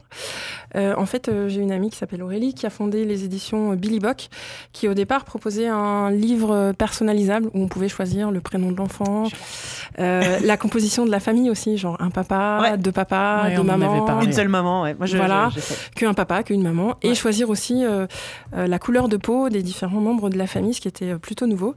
Et, et, donc voilà, elle a lancé ça. Elle m'avait demandé un petit coup de main pour gérer un petit peu la partie partenariat sur ce projet-là. Et l'idée, c'était que bah, ces livres personnalisés nous permettent de financer des livres plus classiques mhm. portant sur des thématiques de diversité et euh, bah, ça n'a pas été possible malheureusement. Donc du coup, pour sortir comme un million de papiers noirs... Ça n'a pas été possible parce que les éditions ont fermé euh, Ça n'a pas été possible parce qu'en fait, le livre personnalisé n'a pas eu le succès qu'on espérait. Et donc ça ne nous a pas permis de dégager suffisamment de fonds pour lancer euh, l'édition de Comme un million de papillons noirs qu'on avait dans les, dans les tiroirs, que Laura nous avait proposé. et donc du coup, Aurélie a pris la décision de lancer la campagne Ulule, que tout le monde a vu sur Twitter, j'espère, et partout sur les réseaux sociaux. Euh, qui a été un gros succès. Donc on s'est mobilisé euh, toute l'équipe euh, bah, pour faire des petits films, pour parler de la campagne, pour faire des petites vidéos sympas pendant la campagne de lancement de ce livre. Et donc du coup, on a pu imprimer la première édition. Donc voilà, qui est paru en octobre il y a deux ans, je crois. Ouais. ça fait un petit moment maintenant. Et puis qui a été repris il y a pas très longtemps par les éditions Cambourakis. Et on en est, si je ne dis pas de bêtises, au cinquième tirage. Ouais, j'ai vu ça, ouais. Bravo. c'est un gros succès. Donc comme je le disais tout à l'heure, comme un million de papiers noirs, c'est l'histoire d'une petite fille une petite fille qui n'aime pas ses cheveux afro euh, parce qu'elle subit des moqueries à l'école, etc. et qui va découvrir euh, bah, comment les aimer, les apprécier, leur beauté, etc. Euh, c'est écrit très, chouette. par Laura Ensafou et illustré par Barbara Brun. le livre en soi est déjà un objet magnifique, les illustrations sont vraiment superbes. Laura a particulièrement accompagné l'illustratrice sur euh, les carnations, les types de coiffure, mhm. euh, la couleur de peau des différents personnages. Euh, donc, il y a vraiment un vrai travail sur cet aspect-là. moi, j'aime beaucoup ce livre parce que forcément, ça me parle, parce que je me reconnais beaucoup dans l'histoire J'aurais tellement aimé avoir ce livre quand j'étais petite. Exactement, pareil. Parce que moi, un jour, j'en ai eu marre de mes cheveux. Je suis allée voir une coiffeuse et je l'ai supplié de faire quelque chose. Et je suis rentrée dans l'enfer du défrisage. Oh donc voilà, avec des tas de produits, plein de soudes et de trucs dégueulasses. J'ai découvert ce monde euh, quand j'ai rencontré Diren et qu'elle m'a raconté. Quand je lui ai dit, oh, tu sais, j'en ai marre de mes cheveux, genre, j'en ai marre. Et elle a commencé à me raconter, elle, je vais te parler des miens, tu vas voir, tu vas aimer les voilà, c'est ça. Donc euh, voilà, Donc, ma mère m'a accompagnée dans cette voie euh, pleine d'espoir que ça m'amène euh, du soulagement et de la joie de vivre. Et ce fut le cas temporairement et après, plus du tout. C'est un esclavage, n'ayons pas peur des mots. donc voilà, et donc je trouve aussi bien qu'on ait ce discours qui nous sort un petit peu parce que, enfin, on parle des Claudettes tout à l'heure. Mais euh, c'est vrai que quand on est euh, une petite fille noire ou métisse, on n'a que l'exemple de Beyoncé qui a des cheveux super lisses. Et puis un jour, tu apprends qu'elle porte des perruques. Et là, tu te dis, mais quel est ce grand mensonge? La trahison Tu te dis, bon, alors ça veut dire que moi aussi, il va falloir. Ça fait dix ans que je me mets des produits de merde pour rien du tout. Je n'y arriverai jamais. Ça sert à rien. Ouais. Donc en fait, euh, moi, j'ai arrêté à ce moment-là de me défriser les cheveux. Je me suis dit que ça servait plus à rien. Moi, je me suis dit pareil avec Lady Gaga, que je trouve génial. Regarde, moi, je me teins les cheveux en rose alors qu'elle, elle fait des perruques. Merde, je me suis fait avoir. Donc, donc voilà. Donc du coup, je pense que c'est un livre qui est très important pour les petites filles euh, parce que les cheveux, c'est quelque chose de très euh, euh, qui catalyse beaucoup de fantasmes et de projections de soi et on ah, c'est un attribut majeur de la féminité dans l'inconscient collectif. Exactement. Et pour les petites filles noires, il y a quasiment 99% des référents de beauté sont des référents européens, mm. des référents à cheveux lisses. Donc c'est bien aussi de s'entendre dire que tu peux être jolie, avoir les cheveux afro, et, voilà. Et donc j'aime beaucoup ce livre, il faut l'offrir pas que aux petites filles noires, j'insiste beaucoup là-dessus. C'est très bien qu'un petit garçon blanc ait ça dans sa bibliothèque aussi, pour qu'il puisse comprendre ce qui se passe ou défendre une camarade qui subit des moqueries. Exactement. Euh, voilà, ou qu'il puisse euh, se dire euh, aussi que ces cheveux-là ont leur beauté, leur histoire, et, et voilà. Donc ça c'est le premier livre que je vous ai apporté et que j'aime beaucoup. On recommande chaudement. Ouais, je vous en avais parlé au mois de septembre en vous disant que euh, le livre était réédité et euh, entre le moment où on a fait l'émission et le moment où on l'a publié, il était déjà en rupture. Mhm. Donc euh, là, il y a eu une cinquième édition. Précipitez-vous. Oui, les tirages se suivent ah, et on espère que ça ne s'arrêtera Et puis on espère surtout que les maisons d'édition qui disent que c'est trop de niche et que ça marchera jamais vont Alors pour la petite histoire, le premier éditeur à qui ce livre a été présenté après Billy Bock a dit non non non la petite fille noire, non, ça trop plaira de pas, ça se, vendra pas. Donc voilà, on lui envoie toutes nos salutations distinguées. voilà. Vous pourriez lui envoyer un, un exemplaire pour chaque réédition. Cordialement bisous, c'est ça. Euh, le deuxième euh, que je vous ai amené, il y a pas mal. Euh, alors moi, j'adore la bande dessinée. Oui. Donc j'ai apporté pas mal de bandes dessinées qui parlent de diversité ou qui mettent les filles en avant parce qu'il y en a pas beaucoup dans la bande dessinée, je trouve. donc voilà. le premier, c'est Miss Marvel. Ouais. Euh, que j'adore. Donc jusque-là, les gens qui ne connaissent pas trop Miss Marvel te font ouais, enfin les filles euh, dans les univers Marvel, euh, il y en a, enfin. Oui, sauf que là c'est elle l'héroïne, c'est elle le super héros. Et puis la première Miss Marvel, c'est comme une grande blonde. Elle est musulmane. Voilà. À New York. Nouvelle Miss Twist. Donc euh, voilà, dans une famille pratiquante, euh, avec tout ce que ça peut supposer de complexité dans le fait déjà pas très simple de découvrir qu'on est un super-héros. Ouais. Euh, donc voilà, ça lui rend pas la vie facile. c'est un éclairage un petit peu différent de ce qu'on peut voir habituellement. C'est toujours un mec pas très beau qui se découvre un super pouvoir dans lequel il est super beau et personne ne le reconnaît parce qu'il porte une paire de lunettes. Spider-Man. voilà, ou Superman, voilà. Donc là, l'idée c'est pas d'emballer le beau mec à la fin. voilà, je trouve ça intéressant et puis c'est une fille et c'est très bien. Mais c'est vrai que moi, je, je suis pas très euh, comics euh, Marvel. euh, on en a on en parlait un petit peu hors, hors micro. euh, les films et tout, avec mon fils, on les suit et tout. En comics, je suis pas très calée. Et moi, je l'ai acheté ce tome il y a pas, il y a pas très longtemps. J'ai adoré. Et bien pareil, moi je suis très, pas très très euh, sauf quand je vais aux États-Unis parce que ça se fait d'aller dans une boutique comme dans Big Bang Theory, acheter des bouquins sous, sous pochette plastique. Exactement. Donc voilà, je, je, je, je me plie à tous les clichés, je le fais quand j'y vais. Mais ce- là, ce Miss du coup, Marvel est très, très ce. Miss Marvel, j'ai trouvé ça très chouette. Après, moi, je suis moins fan de l'univers graphique euh, Marvel, euh, pour le coup, Ouais. en bande dessinée.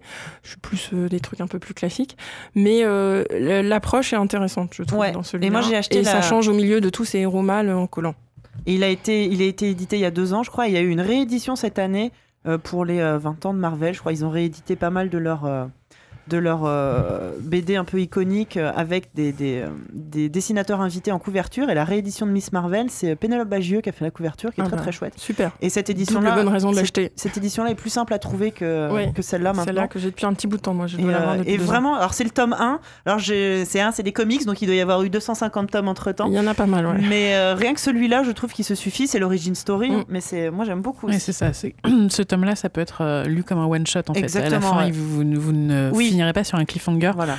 qui vous obligera à, À avoir la suite. acheter Si vous voulez la suite, il y a d'autres aventures, mais celui-là se suffit à lui-même. Donc voilà l'origine story d'une De la nouvelle Miss d'une Marvel. héroïne voilée. Ouais. Alors pour rester dans l'univers des super-héros, je passe chez le concurrent avec DC Super Hero Girls, euh, qui là s'adresse... euh, alors autant euh, Miss Marvel c'est plus pour les ados déjà, Ouais. je pense. Euh, autant celui-là c'est plus pour les enfants. Pour le coup, moi je l'ai acheté plus pour ma fille que pour moi. Ouais. Ce que j'aime c'est que bah il y a plein d'héroïnes différentes. Il y a Wonder Woman, Supergirl, il y a Bumblebee, il y en a... Il y a plein d'ethnies différentes. Il y a une Ouais. fille qui est black, il y en a une qui est japonaise. Donc du coup, je trouve ça intéressant. C'est décliné en jouets aussi. Donc, Moi j'ai euh, vu le dessin animé à la télé. c'est pas Ça a pas l'air. c'est pas fou mais euh, dans un univers où tous les super héros sont des garçons et ben pour une fois je trouve ça bien que ce soit une équipe de filles tu vois Ouais. donc euh, voilà donc même si c'est pas parfait je trouve que c'est pas mal ça change et du coup si tu veux acheter une poupée qui soit pas blonde c'est possible alors étonnamment les- la black et l'asiatique sont beaucoup plus difficiles à trouver que toutes les autres C'est sinon c'est pas drôle J'imagine voilà. que Wonder Woman. et elles sont plus chères aussi sinon c'est pas drôle non plus voilà Oui, mais c'est parce que les Bienvenue cheveux dans c'est ma plus vie. difficile à faire. Non, c'est juste non, pour je- faire chier le monde. Bref. Euh, donc voilà. Donc euh, du coup, nous, on a des poupées aussi à la maison. Euh, Donc ça peut être un premier pas vers le comics. euh, Oui, c'est une bonne entrée en matière. C'est pas trop Du violent, c'est mignonnet, c'est pas niais non plus. Les filles Ouais. sont pas à chercher à plaire aux garçons. à partir Euh, de quel âge du coup euh, ouais, je dirais quand tu commences à lire bien, 7-8 Ouais. ans. Ouais. Ouais. Ok. Voilà. Euh, le deux, une autre bande dessinée que j'ai découverte qui s'appelle Cassandra. Euh, alors là, c'est intéressant parce que bah, la petite fille, euh, elle, est, elle, est, elle est noire. Euh, elle est dans une famille recomposée, donc sa maman s'est remise avec un papa qui est blanc. D'accord. Euh, elle a une demi-sœur qui est blanche, donc euh, c'est un- une configuration qu'on voit pas souvent. Ouais. Et puis dans l'histoire, c'est une petite, euh, une petite ado qui a 14 ans, qui a des problématiques d'ado. Sa demi-sœur, elle s'aime pas trop. L'école, c'est compliqué. Ouais. Voilà, faut se faire des nouveaux amis. Donc voilà, l'histoire est mignonnette. Voilà. Après, moi, moi j'accroche pas trop à l'univers, mais parce que je suis une adulte de 40 ans. Ouais. Euh, voilà. Mais je pense que, tu vois, je l'ai gardé dans ma bibliothèque en me disant que pour ma fille, plus tard, ce serait sympa. Ouais.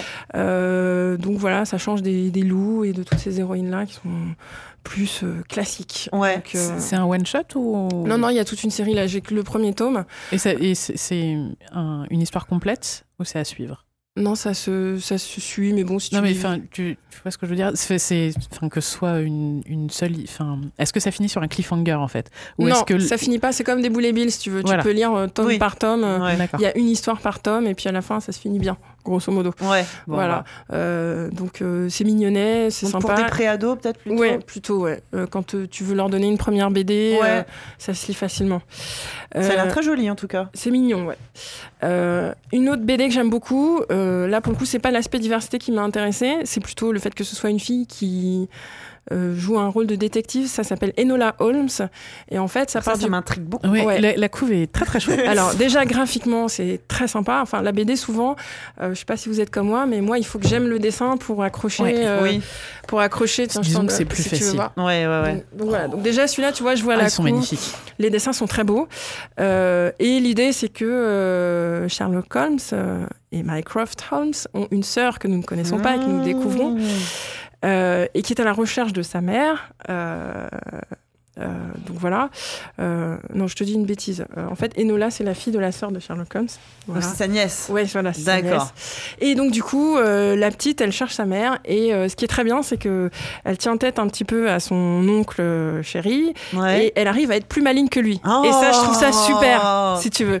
Euh, Le- donc voilà, elle se cache, elle est hyper indépendante, elle trouve que le, le monde enferme les femmes dans des rôles complètement inintéressants. Elle veut faire des trucs fun, elle veut enquêter, Bah, elle a peur de rien. Surtout au 19e siècle. tu vois, il y a des planches euh, avec des discours où elle dit euh, Je comprends pourquoi les hommes veulent euh, enfermer les femmes dans des corsets, c'est parce qu'ils savent que nous valons autant qu'eux, tu vois, enfin des, des, des, des Un trucs. peu, euh, un peu euh, revendicatif. voilà, donc je trouve ça bien que les filles puissent lire ce type de texte, les filles et les garçons d'ailleurs. Euh, voilà, et puis moi je- j'aime beaucoup tout ce qui est historique, les romans historiques, j'adore Alexandre Dumas, tout Très ça. très joli. hein. Je suis Alors, en train de le, feuilleter. le dessin, je le trouve magnifique. Les couvertures sont euh, super jolies. Euh, comment tu dis euh, quand c'est quand t'as une différence d'impression Là, t'as une partie qui est brillante et une partie mate. Comment tu dis, Sophie Il y a un vernis sélectif. Voilà. Voilà, c'est Il y a un magnifique vernis sélectif sur la couverture. Euh, c'est très très joli et l'histoire a l'air vraiment bien. L'histoire est sympa, les enquêtes. euh, en- alors, il y, a, il y a deux histoires en parallèle en fait. Dans chaque tome, il y a une enquête à résoudre. Ouais. Donc, elle- par des circonstances euh, euh, impromptues, elle se retrouve dans des, dans, des, dans, des, dans des énigmes pas possibles qu'elle arrive à résoudre dans chaque tome. Donc, il y a une Est-ce que tu peux le résoudre avec elle? Alors oui, il y a des trucs à la fin où tu, euh, tu peux trouver, il y a des... euh, à, la, Ah, c'est trop bien. à la fin du tome, en fait, il y a des infos complémentaires dans l'enquête qu'elle vient de mener. Et euh, quand, dans- quand elle cherche sa mère, en fait, euh, enfin, il y a plein d'infos en plus. Est-ce que tu peux le résoudre avec elle? Je sais pas, tu sais, c'est un petit peu comme un Agatha Christie, tu as toujours le twist qui tombe à la fin que tu n'avais pas au départ et où tu dis, elle m'a quand même mené par le bout du nez. Euh, En fait, c'était Elle Moriarty. Elle ouais, voilà. Oh merde. Donc, tu as l'enquête qu'elle résout à chaque fois, ou- sur laquelle elle est souvent en concurrence avec Sherlock Holmes. Ouais. Donc, C'est plutôt bien qu'elle arrive à gagner. et euh, l'enquête fil rouge entre les tomes où elle Oui. cherche sa mère. Ah, c'est vachement Donc, euh, chouette. donc il y a voilà. combien de tomes qui sont Alors, parus moi, j'en ai cinq déjà. D'accord. Donc, il y a de quoi faire. À savoir qu'au départ, ça existe en version roman aussi. D'accord. Euh, et il paraît que les romans sont très bien. Euh, donc Peut-être voilà. pour des enfants plus âgés, les Peut-être pour des enfants plus âgés, oui, je sais pas. Pour le coup, j'ai le pas lu les romans. est tellement magnifique. Et à, à vrai dire, une fois que tu as mis le, le- le nez dans la BD, je- tu peux plus sortir. Quoi. Ouais. Je les lis comme un petit truc un peu. Ah, c'est très très peu, chouette. voilà. ça. Donc je sais que je pense que ma fille les lira parce qu'elle a vu le dessin et tout de suite ça lui, ça Ouais. lui plaît. Euh, donc voilà, c'est très catchy comme univers. euh, le, le, le, le- le visuel est vraiment super. C'est Voilà. très très bon. Pareil, on vous mettra tout en photo sur le compte Instagram pour Donc, que vous puissiez vous euh, rendre donc voilà. compte. Et puis peut-être un dernier si on a un petit peu de temps, qui est plus Ah, classique, mais cette- cette auquel je tiens beaucoup. Il y en a un. des heures dans les bibliothèques. Ouais, moi aussi. il y en a- il y a- alors quand j'étais jeune, pour moi c'était Yoko Tsuno et Adèle Blanc-Sec. C'était tes deux héroïnes. C'était les deux.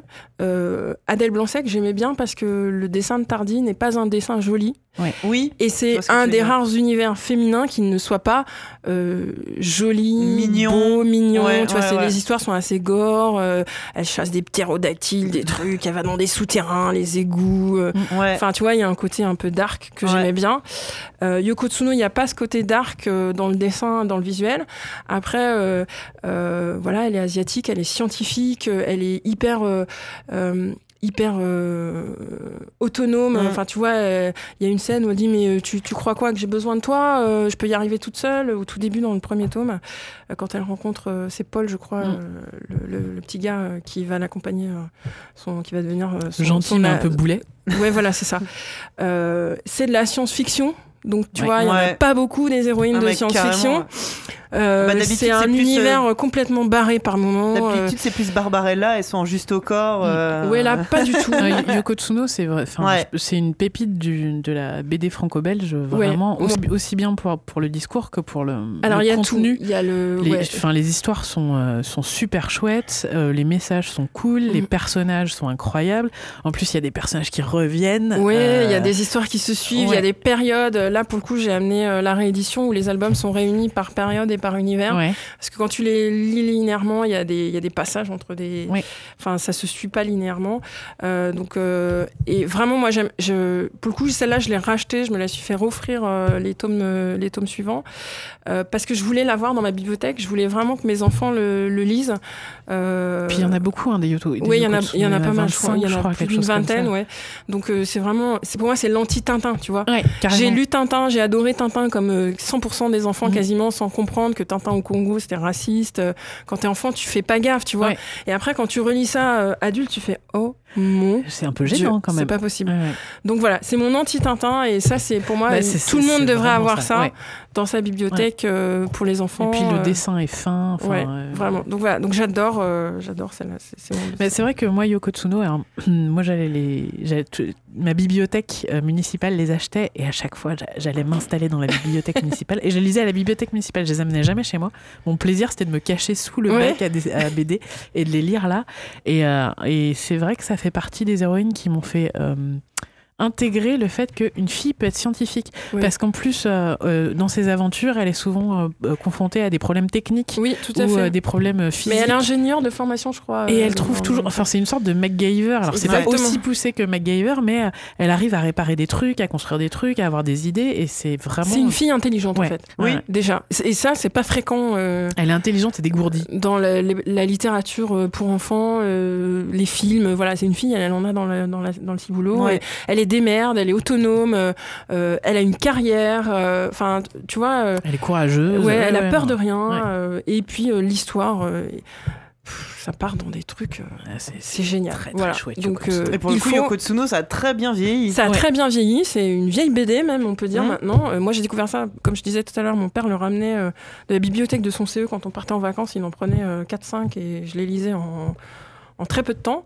Euh, ça se relit, ça se lit, ça se passe, ça s'offre. euh. Bah, à la même époque, la BD avec des héroïnes, c'était Natacha, l'hôtesse de l'air. Mon Dieu, quelle euh, horreur! Ne parle pas de ça, c'est voilà, c'est vois, horrible ce truc, c'est- horrible. Donc c'est vrai ça devrait être brûlé. Je suis Oh. d'accord. Oh là là! Ouais, c'est pour replacer c'est la blonde bonasse à gros seins qui est hôtesse de l'air, quoi. Mais Avec sa mini-jupe. pire euh, Enfin, c'était, c'était ça, là, les Ah héroïnes de non. BD de l'époque. Oui, oui, hein. il y avait que ça. Donc Yoko Tsuno, euh, c'était et c'est toujours aujourd'hui. Mais c'est toujours réédité régulièrement, je crois. Donc là, du coup, j'ai, comme je te dis, ils ont fait une réédition où ils ont rassemblé les tomes par, Ouais. euh, par histoire, parce qu'il y a plusieurs histoires dans, dans- au, fil des 20 tomes. Euh, et, euh, et c'est très bien, c'est très, c'est très, c'est- un classique euh, indémodable. Ouais, c'est Roger Leloup, Ouais. qui lui-même a adopté une petite fille d'origine coréenne. D'accord. ben voilà. Bah, ça lui a peut-être, euh, oui. Il, a, il a créé euh, Yoko Tsuno bien avant. en fait. D'accord. Oui. Mais, euh, ouais. Et, Ah bah, la gamine, euh, elle a dû grandir avec euh, la, la pression, tu vois, pour ressembler à Yoko Tsuno. Merde, je suis nul en maths, je vais me faire engueuler par mon père. euh, Voilà. Tout le monde attend le 29e tome de Yoko Tsuno, donc si vous commencez maintenant, vous avez largement de la marge et de quoi ouais, vous mais- mettre quelque chose sous la dent. Donc euh, voilà pour euh, mes, C'est une super sélection. mes petites pépites. Et euh, Et il en reste un là Ah oui, oui. Alors, il reste Paola Crusoe. Euh, c'est une petite BD euh, très mignonne. Et pareil, euh, c'est l'histoire d'une famille euh, qui fait naufrage sur une île. D'où le nom de famille D'où Crusoe. le nom Crusoe. Et ce qui est drôle, c'est qu'ils sont tous un peu terrifiés, un peu pétrifiés, un peu. euh, bah, au monde des smartphones, ils savent plus allumer un feu, ils savent plus rien faire. Ah bah, et moi, c'est Paola la pas- plus tiens 10 minutes, dégourdie. Voilà, je pense que nous. Et c'est euh, elle qui va sauver sa à famille. Colanta, on Ah ouais. est les gros nazes. et ben elle, elle cartonne et elle est super forte. Et puis voilà. Donc c'est le premier. Je crois qu'il y a plusieurs tomes. hein, c'est le premier que j'ai acheté. J'ai trouvé ça très sympa. Pareil, ma fille est encore trop petite, je pense, pour euh, pour lire ça. Euh, mais euh, très rapidement l'année prochaine, je pense qu'elle pourra, Ouais. elle pourra commencer. Voilà. Et puis ça change. Pour une fois, c'est la fille qui est dégourdie. Euh, Voilà, c'est rigolo. Ça a l'air mignon C'est euh, l'air Robinson. Crusoe. Version fille en Ouais. version petite fille et euh, c'est très rafraîchissant. Je me souviens, vous vous souvenez quand on était petit, il y avait un dessin animé qui s'appelait Flo et les Robinson Ouais. Suisses. C'était pareil, c'était Comme une tous les Robinson. Oh Ouais. la famille de, de, de naufragés, c'était euh, Flo, euh, Et petite ben là, c'est. Paola. Elle a fait ça super bien. Ah bah, c'est très chouette. voilà, donc euh, j'en ai encore plein. Bah, pour euh, ceux qui veulent en savoir plus, sur le blog, il y a voilà. quelques, quelques références de quand j'avais le temps d'écrire un blog. ton blog, ton compte Twitter où tu euh, Mais oui, sur le compte Twitter, dès que je vois un livre sympa, euh, j'en parle. euh, voilà. Et euh, tous les 8 mars, je fais une spéciale euh, fille. Ouais. Voilà. Mais c'est vrai que c'est chouette parce que bah, ça rejoint exactement donc, la discussion qu'on avait tout à l'heure, que même quand tu veux essayer de, de, de, de bien faire, d'apporter un peu de, de diversité dans la bibliothèque de tes enfants ou des enfants de ton entourage, ben, c'est encore un peu compliqué. euh. C'est très compliqué. Et après, il y a euh, beaucoup de maisons d'édition qui pensent que euh, la couleur doit avoir un prétexte. Oui. Moi, je me suis beaucoup. euh, j'ai eu quelques amis croches avec les éditions Sarbacane, euh, parce que en fait, il y a une série de livres qui s'appelle très bien, qui est très bien, dont euh, il y a Iggy Peck l'architecte, Mhm. il y a Rosie Génial ingénieur, Mhm. Et le troisième, c'est Ada Twist Scientist. Mhm. Et en fait, euh, dans cette série de livres, l'idée, c'est de, de montrer des enfants dans des univers dans lesquels on n'a pas l'habitude de les représenter. Par exemple, Iggy Peg, c'est un petit garçon très rêveur, euh, qui a plein de qualités qu'on attribue généralement aux filles, qui veut devenir architecte, etc. Dans Rosie Génial Ingénieur, c'est une petite fille qui est un peu MacGyver, euh, qui bricole. euh, voilà, c'est inspiré de Rosie the Riveter. Et d'ailleurs, c'est sa tante You- dans l'histoire, You Voilà. Can Do It. Donc voilà, elle a un petit bandana sur la tête, elle est mignonne. Et donc, euh, bah voilà, euh, sa tante l'encourage à faire des trucs, à construire des avions et tout ça, c'est génial. Et Ada Twist Scientist, euh, c'est une petite fille qui réfléchit tout le temps, qui pose des questions, qui veut faire des maths et des sciences. Et en fait, la maison d'édition qui a adapté ces livres Mhm. a adapté le premier tome avec le petit garçon, a adapté le deuxième tome avec Rosie qui est blonde et, et bien blanche. Et le troisième tome, c'est la petite fille est noire. D'accord. Et quand je les avais interrogés euh, au titre de mon blog en leur disant ah, c'est trop génial, Rosie génial ingénieur, quand est-ce que vous sortez à The Twist Scientist? Ils m'ont répondu bah en fait jamais parce que euh, bah, l'histoire est pas tellement différente de celle de Rosie et puis euh, voilà, le fait que la petite fille soit noire, ça apporte pas grand-chose. Mais oui, parce que quand tu Et es donc là, couleur, il faut que tu apportes quelque Voilà, chose. ça. Et en fait, ce qui est bien, parfois, c'est que moi, j'ai un livre qui parle d'une petite fille qui veut avoir un dinosaure, donc c'est complètement absurde. C'est un livre pour les tout petits. Elle va avoir un dinosaure, elle dit c'est super, euh, il prendra un bain dans ma baignoire, il fera des gros caca, tout ça. Et c'est super. c'est les super et en elle, fait, elle pourrait rencontrer mon fils. voilà. Et la petite fille est noire, en l'occurrence, Ouais. mais ça n'a aucun rapport avec Oui, l'histoire bah et on n'en parle pas. Qu'il n'y a Ça pas est- besoin. c'est juste que voilà, c'est le dessinateur, il s'est dit tiens, si je faisais une petite fille noire, ce serait cool. Et ben voilà, c'est ça qu'on veut en fait, c'est que ça ne soit ça plus change pas euh, l'histoire. contextualisé ou tu vois ou qu'il y a un sens profond au truc Mais euh, on, en parle, on en parle souvent, c'est que très souvent, c'est le- le- la couleur du personnage est un prétexte à raconter quelque chose. oui Bah, les petits héros, les, les quelques héros euh, noirs ou héroïnes noires que tu trouves dans la- les, les- les- les objets comme ça culturels pour les enfants, bah, c'est Kirikou. Enfin, c'est, c'est, il faut qu'il soit, euh, tu vois, africain. Faut que le fait qu'il soit noir soit. alors moi j'ai rien contre Kirikou mais le problème c'est qu'il manque tout le reste Oui, c'est ça. Mais C'est ouais, c'est ça, c'est ça, c'est qui moi j'adore Kirikou, euh, c'est super chouette, mais n'empêche que pour un enfant noir, c'est ça reste un héros qui est contextualisé, qui est renvoyé à ses origines entre guillemets sauvages. On te montre De- un enfant africain, Oui, tout ça. simplement. Bah, euh, bah, oui, enfin, en plus, oui, non, en mais plus. en euh, plus c'est un enfant africain qui vit, qui Oui. vit dans une case où il n'y a pas l'électricité. c'est pas, oui, c'est Enfin, pas l'Afrique contemporaine. C'est pas l'Afrique d'aujourd'hui. Oui, c'est voilà, une c'est Afrique ça. de conte. euh, c'est une Afrique une- de contes africains C'est C'est ça. quand tu Ouais. demandes est-ce que vous avez des livres avec de la diversité quand oui j'ai des contes africains là-bas dans le fond C'est ça. et tu as envie de dire mais c'est pas ça que je veux C'est exactement là où je voulais en venir. C'est ça. que. Et du, coup, les enfants sont euh, enfermés dans cette représentation de d'une espèce de d'Afrique fantastique, enfin euh, fantastique et fantasmé et, Et- euh, colonialiste. Et- Enfin, et- oui Et il n'y a pas d'autres exemples. Donc Kirikou, c'est super, mais en effet, en fait, le problème de Kirikou, c'est c'est le seul. c'est- qu'il est en creux par rapport à tout Mm. le reste. c'est ça Ouais, carrément.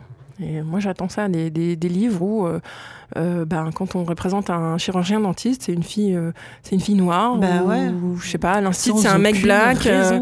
Ouais. et sans que ça soit prétexte ou qu'on soit obligé de préciser. Et au fait, le héros est noir. Alors, le on s'en cinéma fout, c'est français, juste qu'on veut qu'il y en ait un peu plus. Bah, si, Voilà. le cinéma français, c'est pas vrai. Il y a plein de personnes de couleur, tu sais. Oui, il y en a un. C'est Non. Omar Sy. Il y a Omar Sy. Oui, Voilà. Oui, c'est le seul, c'est le seul qui s'en tire à peu près bien. Et au niveau encore, des hein, clichés. c'est pareil. Je, je sais pas si tu as Euh, vu la dernière bande-annonce du prochain film qui sort de comédie française où c'est des.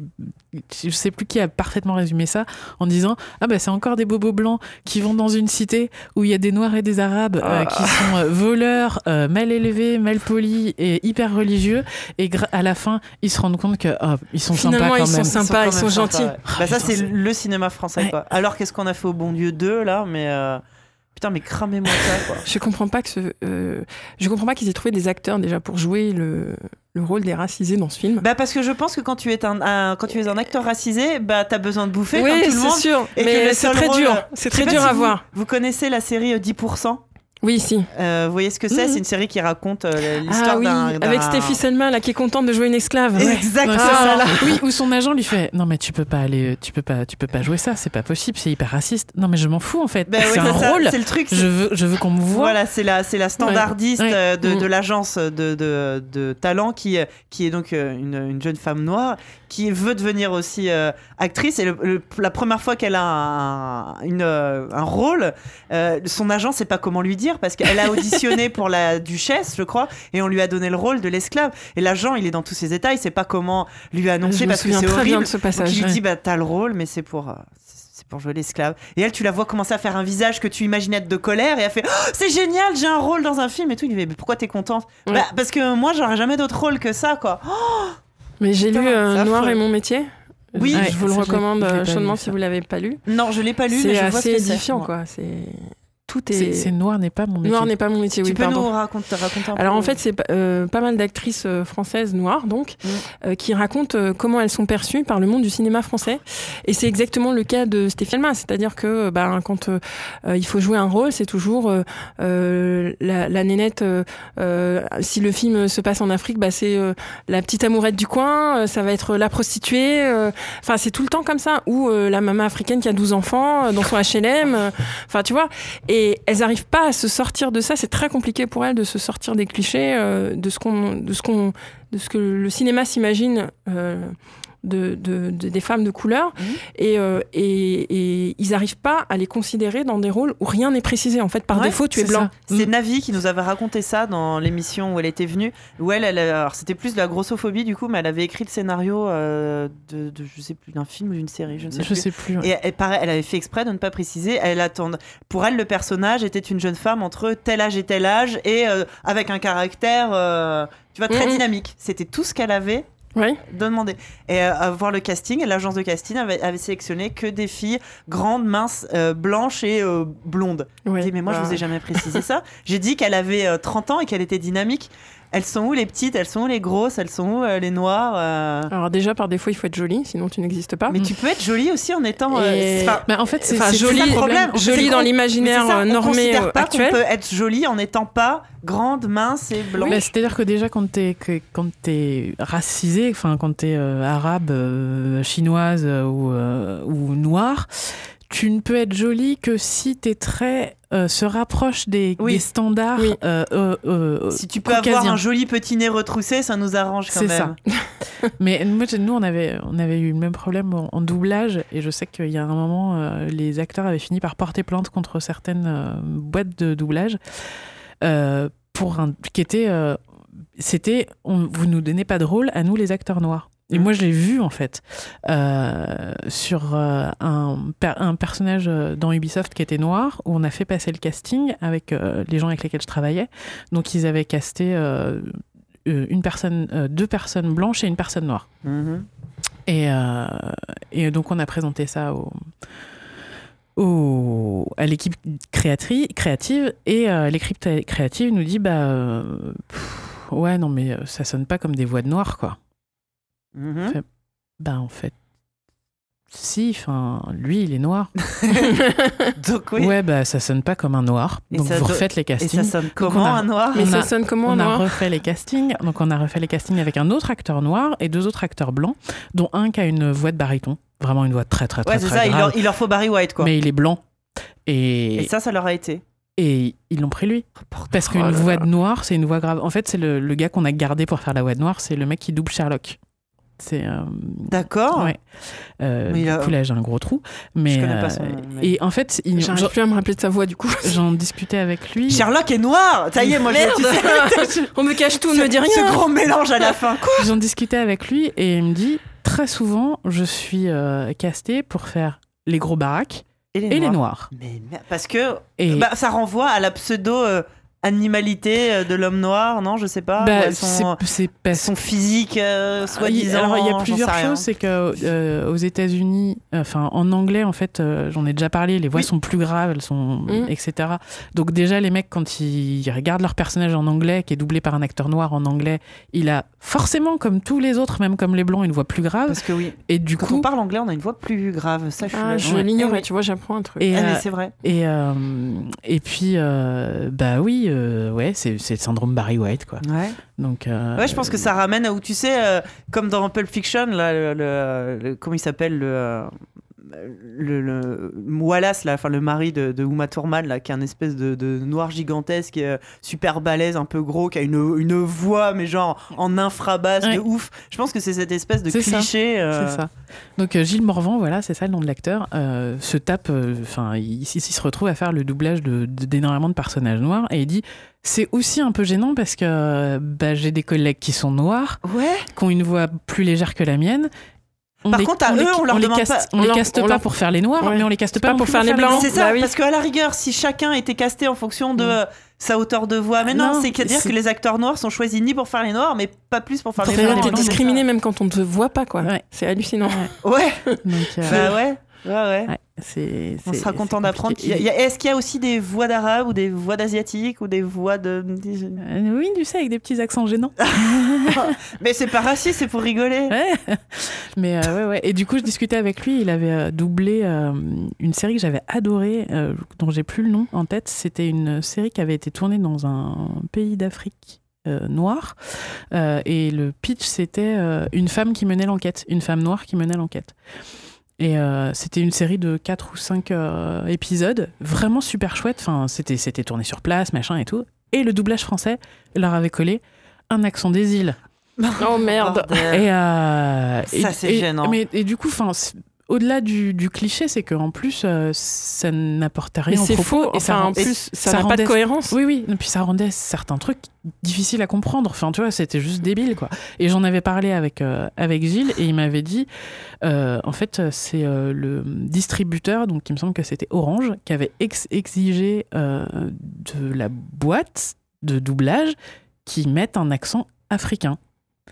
Et alors, bon, bah déjà s'ouvre la question de qu'est-ce qu'un Qu'est-ce qu'un accent, accent africain, africain Je pense que c'est à peu près aussi parlant qu'un accent Accent européen. c'est ça. Et, euh, et, et c'est surtout, ils avaient fait des essais et tout, et au bout d'un moment, ils avaient fini par leur mettre un accent des îles, et les mecs leur avaient fait Ouais, c'est ça Ah ouais, l'accent noir quoi. Ouais, et, et Gilles me dit Mais tu. Euh, C'est l'accent Michel Leb, c'est ça? Tu- Ouais. Mais du coup, est-ce qu'ils avaient embauché des acteurs qui parlent nativement des Alors, acteurs antillais les a- ou est-ce que c'est des acteurs- blancs qui imitent Non, les Et là, il y a acteurs, encore une couche supérieure. les vois. acteurs étaient, euh, étaient de, Antillais. de- antillais, mais Gilles me disait Mais tu, tu te rends pas compte à quel point est-ce que c'était hyper gênant quand on était tous à la barre en plateau parce que ces acteurs-là, ils ont pas d'accent quand ils parlent français. Enfin, tu vois, ils- Mm. et il me dit, Enfin, ils ont l'accent euh, parisien quoi. Ouais, et il me dit c'était c'était hyper gênant. On était tous là à se regarder, à être obligés de jouer en forçant l'accent, quoi. Oh putain, Quelle Pascal horreur. Légitimus dans le sketch des, des infirmières quoi. Ouais. Oh là là. Et, bref, et du coup, enfin, c'est c'est dommage parce que ce- cette série, en plus, elle était vraiment très très chouette. J'essaierai de Donc il retrouver. faut la regarder en VO. Bah, il- ouais, oui, il faut Ah. la regarder en VO. C'est mieux. Mais de toute façon, oui, bah, on avait évoqué tout à l'heure, il y a un gros gros problème en francophonie euh, d'accent. C'est-à-dire qu'en en France, en tout cas, on considère que le seul français euh, correct et admissible socialement, c'est le français euh, parisien. Mm. Et que euh, euh, l'accent euh, du sud, l'accent du nord, c'est considéré comme, tu vois, un peu débile. Alors l'accent québécois, l'accent belge, n'en parlons pas. Et alors l'accent français des pays de la francophonie, donc je sais pas, l'accent marocain, enfin les- les Marocains qui parlent français ou le sénégalais ou quoi, alors n'en parlons pas, c'est limite.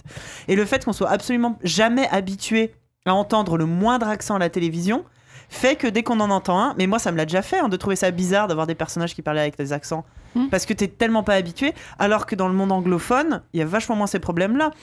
Quand t'as l'habitude de regarder des films en VO, il y a des gens. Alors, ce qui est marrant, par contre, aux États-Unis, c'est que dès qu'ils veulent faire chic, ils prennent l'accent anglais. Ça, ça Oui. me fait toujours rire. Ou dès qu'ils veulent faire euh, Heroic Fantasy, les mecs ont l'accent anglais d'un seul coup, tu vois pourquoi. Mais euh, donc, ils ont d'autres problématiques. N'empêche que ils ont l'habitude d'entendre des accents euh, anglais, écossais, irlandais. euh, Ils ont aussi des gros clichés avec les accents. hein. Enfin, quand ils veulent faire passer quelqu'un pour un, Oui. un redneck, un mec un peu bouffe, ils lui collent un accent texan ou un accent du sud. Et puis l'accent des. le- le- après, l'accent noir américain, c'est plus un espèce de. Euh, je saurais pas dire de d'argot ou quoi. Mais n'empêche que t'as, mine de rien, plus de euh, euh, variété. bah, alors voilà, peut-être il y y, a sûrement aussi des clichés. Mais alors dans francophonie, c'est genre zéro accent. Même au Canada, leur doublage canadien, ils ont le moins d'accent possible, quoi. Alors que quitte à faire un doublage canadien, bah, autant qu'il parle, euh, cana... enfin, qu'il Mmh. parle qué- québécois Mais- comme les Québécois, quoi. Je, je rigolais tout à l'heure en parlant de Michel Leb, mais c'est vraiment l'effet Michel Leb. Ouais. En fait, il- avec son sketch pourri sur l'Africain dans les années 80, Il a on en a tellement bouffé que dès qu'un un, un personnage euh, africain était dans une série doublée, etc., il avait cet accent-là. C'est Ouais. horrible. Je pense que c'est ça, hein, quand on parle d'accent africain, c'est ça qui va Oui, les oui. gens. hein. C'est gênant. Et donc pour revenir, j'ai retrouvé le nom de ma série. Euh, donc c'est adapté d'un bouquin qui s'appelle L'agence numéro 1 des dames détectives. D'accord. Et c'est une, euh, c'est une femme Ça détective qui vit au Botswana. D'accord. Et elle s'appelle Ma. Et enfin, c'était c'était passé euh, Mais c'est une série en française 2011. ou Non, c'est une, botswanaise c'est une- en fait, c'est euh, c'est une série euh, tournée au Botswana avec un, un réali- euh, un- ah, un produ- une productrice euh, botswanaise, me semble-t-il. D'accord, c'est cool. Ouais. Bah, ça a l'air très bien. Donc la VO, c'est quoi? C'est de l'anglais? Ou, Oui, euh, je pense que c'est de C'est l'anglais. tourné en anglais. Ça a, été réalisé par un cinéaste britannique qui Ouais, allait tourner au Botswana. D'accord. Ouais, bah ouais, mais tu vois, c'est dommage de foutre en l'air. euh. Mais tu- il y avait- il y avait cette question qui s'était posée, on va pouvoir aborder le point Black Panther. hein. La question s'était posée, parce qu'en VO, euh, les acteurs, euh, enfin les personnages euh, wakandais ont un accent. Je sais que la production s'est basée sur. Il y a une langue wakandaise Oui. qui est, qui est bricolée à partir de, de, de- de langues. alors, il y en a une précisément, mais dont le nom m'échappe. Mais donc, ils ont essayé de faire un effort pour créer, pour que ça soit crédible. Et c'est vrai que j'ai trouvé que les acteurs, d'ailleurs, la plupart des acteurs qui jouent dans, dans Black Panther, euh, sont pas des Américains pur jus, c'est vraiment des, des, des acteurs euh, africains ou en tout cas. euh, Enfin, donc c'est pas, ils, ils imitent pas un accent qu'ils ont jamais entendu quoi. Et, et je trouvais que du coup, tu voyais bien la différence entre les, les personnages noirs wakandais et les personnages noirs américains qui parlaient Mm. pas pareil. Et mine de rien, ça marche bien. Et ben en VO, en, en VF, bah ça n'existe pas. Alors ils ont justement pas fait le coup. Les Wakandais ont pas l'accent Michel Leb, Dieu Ouais. merci. Euh, et l'Américain parle pas comme si euh, il sortait de prison. Donc Dieu merci aussi. Mais du coup, on perd complètement ça. Chez nous, ils parlent un, un français parisien euh, parfait quoi. Parce que il n'y avait pas d'autre option. Ils auraient pas pu leur. euh, Enfin. Ouais, est-ce qu'ils auraient dû embaucher des acteurs africains euh, pour faire les, les voix des Wakandais? Est-ce que nous, on n'aurait pas trouvé ça bizarre? Enfin, tu vois, il y a- je pense que la question a dû euh, être, euh, être posée, mais Je sais Bah, pas s'ils ont débattu tant que ça. j'aurais hein. bien aimé, moi, En que fait, les Wakandais C'est- C'est pas J'en possible. sais rien. aient un accent. c'est- euh, C'est pas, enfin, c'est pas possible. ouais, ils parlent. C'est compliqué parce qu'en fait, euh, les gens qui, qui ont des origines euh, de pays de- d'Afrique noire euh, ont euh, un phrasé, un rythme de parole Ah. qui n'est pas Aurait pas collé avec le. non, non, c'est pas, c'est, pas ça. C'est, on par- euh, quand tu écoutes Alexandre Astier, par exemple, il te parle souvent de la petite musique de, de, de, de la création française. Quand tu regardes n'importe quelle euh, série française, ils parlent tous, tous suivant une espèce de petite musique. C'est vrai. Donc, ouais. Encore un truc cannot be unseen, tu vois, genre, oh, c'est vrai, en fait. Et, euh, et, et du coup, euh, je pense que si on avait demandé à ces gens-là de garder la- cet accent qui, en fait, qui pour nous est perçu comme un accent, mais qui n'est pas juste un accent, qui est aussi une musique différente, euh, ça, ça aurait fait un truc tout pété, je pense. Ouais, donc il aurait mieux fallu s'abstenir. Donc, bon, je pense que s'abstenir, c'était c'était Ouais. mieux. Mais C'est parce peut-être- qu'il faudrait qu'il y ait plus de créations euh, francophones, enfin, ou en tout cas. euh, qu'on voit plus souvent euh, des accents différents, on finirait par s'habituer aussi, peut-être, non? Bah oui, enfin déjà, si on pouvait avoir des personnages qui soient intelli- intelligents avec un accent du Nord, Bah, parce que la seule fois où t'entends des accents en francophonie en- dans la télé française, c'est pour, pour les émissions de télé. C'est pour des émissions pour de télé-réalité. Donc c'est les ch'tis à Saint-Tropez, c'est je sais pas quoi. Donc c'est pas Mais dans les forcément films, c'est pareil. les couteaux les plus affûtés des tiroirs qui sont embauchés. Et donc à chaque fois que t'entends un accent, c'est forcément des godiches du Sud, des débiles du Nord. euh, Enfin, ouais, non mais il oui. n'y a pas que dans la télé-réalité, dans les films, c'est un peu pareil. Quand tu vois Bienvenue Bienvenue chez les Ch'tis. Euh, enfin voilà. mais, mais- Ouais, mais c'est bon, ils sont gentils quand même. Hein oui, ils sont Ouais, Comme ça les va, gens de banlieue, à la fin, ils sont sympas quand même. Et, tu vois, ouais, est-ce qu'on ferait un, un- un film d'action où euh, l'acteur serait toulousain euh, ça- La seule fois où t'entends l'accent de Toulouse, c'est pour les émissions de cuisine. Enfin, non, mais sérieux Non, mais oui, oui. mais, mais je suis la première en plus, moi, à des fois, à être choquée d'entendre un accent et à trouver, oh, voyons que lui, il a l'air con avec son accent. euh, Mais en fait, et de me dire, mais merde, en fait. c'est un- Alors, ce qu'il y a de bien, c'est que ça fait la même inversée pour les gens dont, on, dont l'accent nous, nous étonne. Je pense que quand tu vas à Toulouse, l'accent parisien, ça les fait marrer. Bah, ça doit être un accent de, de, de, de péteux de parisien. Voilà, c'est ça. Ouais, non, mais c'est c'est des biais culturels. euh. Mais sauf que ouais, l'accent parisien est l'accent dominant, donc euh, nous on n'en souffre pas. On n'est pas, euh, tu vois, on entend souvent des histoires de, de jeunes journalistes de, province euh, quand Mhm. ils, ils veulent commencer à faire de la télé ou de la radio, on leur demande de supprimer leur accent. Mais pourquoi? Enfin, euh, Bah, ça dépend, tu vas avoir une carrière ou pas? Bah ouais, non mais c'est ouf quoi. Ouais. Ouais, tu vois, on dit comme quoi la diversité, ça peut Elle vraiment est porter partout, sur ça plein, porte plein sur tous les quoi. sujets en Mm. fait au Et c'est qu'à force, en fait, on parlait tout à l'heure de, de parler de ça aux enfants. euh, quand tu te construis, euh, c'est normal euh, quand t'es enfant de t'attacher à la normalité justement. Ce qui est bien, ce qui est pas bien quand t'es petit, t'es assez, euh, tu vois, blanc ou noir. Enfin, Mm. il y a ce qui est bien, ce qui est pas bien. Être sage, être pas sage. Là, ta, ta pensée se complexifie plus tard. Donc c'est pour ça aussi que les enfants sont très attachés à tout ce qui est normalité et que celui qui n'est pas considéré comme normal se fait moquer. Mais justement, plus aux enfants tu leur apprends une normalité la plus large possible. Euh, leur montrer que ça c'est normal, mais ça aussi c'est normal et que ça aussi c'est normal, Mm. que ça soit euh, la façon de s'habiller, euh, la composition d'une famille, la couleur de la peau, j'en sais rien, l'accent, Mm. ce que tu veux, même les goûts. Enfin, plus ta normalité est large, bah, plus en grandissant, ça va. Enfin, c'est Mais- plus, plus, plus facile à, à aborder quoi. Mais des fois, tu es même surpris par.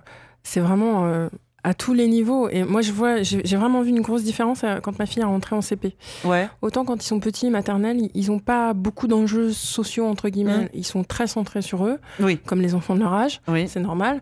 Donc, leur activité, c'est jouer, s'amuser. Ils ont des copains, évidemment, mais il y a, y a moins d'effet de groupe ou de rejet. Exactement. Ouais. Euh, là, quand ma fille est rentrée en CP, c'est la première année qu'elle m'a pas demandé de fêter son anniversaire. Tu vois, elle est née en novembre. Parce que j'ai senti que ça se passait pas super bien. Il y avait des, des grosses vagues de toi, je t'aime pas. C'est là que les enfants commencent, à être un peu stars.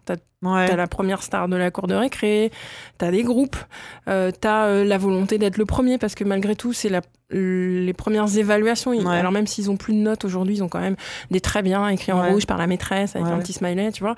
Et euh, ça, c'est vraiment là que ça se met en place. C'est là que ils commencent à avoir de la jugeote au-delà de leur propre personne. Ouais. Ils s'envoient les premières insultes euh, à la tête. Euh, tu vois, ma fille, elle est métisse. Moi, je suis métisse. Ma fille, elle-même métisse. Donc, elle, elle- si je suis pas à côté d'elle et que tu sais pas que je suis sa mère, euh, tu, elle pourrait passer pour une enfant blanche. Mais donc, tu vois, c'est instinctivement, je me, suis, fils de dire. je me suis dit, ça va, au moins à ce niveau-là, elle sera un- à peu près à l'abri, tu vois, elle a les cheveux lisses, euh, bouclés mais lisses, tu vois. Ouais. Et ben non, un jour, elle est rentrée, elle me dit, maman, on m'a dit que j'étais couleur arabe. Couleur arabe. Et là, je fais, pardon Mais qu'est-ce que c'est encore que ce truc? Et en fait, euh, tu, tu, tu te rends compte que ça s'arrête jamais. Il y a Oh. toujours un truc qui va pas. Si c'est pas ça, un jour euh, c'était ses cheveux qui étaient trop frisés, un jour c'est. Et en fait, je crois que Oh, même euh, c'est effectivement important de leur apprendre euh, de la diversité, mais à la limite, je pense que c'est ma gamine, elle en a besoin pour se construire, mais je pense que les autres, ils en ont besoin Ouais. aussi pour euh, pour, Pour avoir des accepter relations un peu plus apaisées, en et fait. pas être euh, dans le rejet. Bah, Parce je te dis fait, pour que tout ça soit considéré comme Ouais, normal. et ça, c'est c'est et c'est fou. Parce et je pense plus, il faut, il faut leur apprendre aussi euh, euh, à, à, à réagir. Parce qu'en fait, je pense que ce qui embête ma fille, c'est pas tellement euh, de ne pas être dans la norme ou de pas être dans la case, c'est d'être désarmée face à ça. ouais. C'est vrai que quand elle, elle rentre et qu'elle te dit on, on m'a dit que j'étais couleur arabe, elle, elle s'en fout parce qu'elle a une copine. Il y a des arabes aussi dans sa classe. Oui, puis c'est pas, Et puis c'est pas c'est grave. pas une insulte. C'est pas non une insulte, on s'en fout. Elle, elle le sait, mais en fait, ce qui l'embête, C'est de pas de pas avoir ouais. d'argument qui puisse la remettre à égalité avec les autres enfants ouais. et leur expliquer que tu peux me dire ça, c'est pas grave, je le prends pas comme une insulte, etc. Et, et, et savoir réagir. Parce que je dirais que c'est des euh, tendances normales de la part d'enfants euh, de, Oui, de bien primaire, comme je disais, qui est très attaché à la norme. Toi, t'es pas normal, nanana.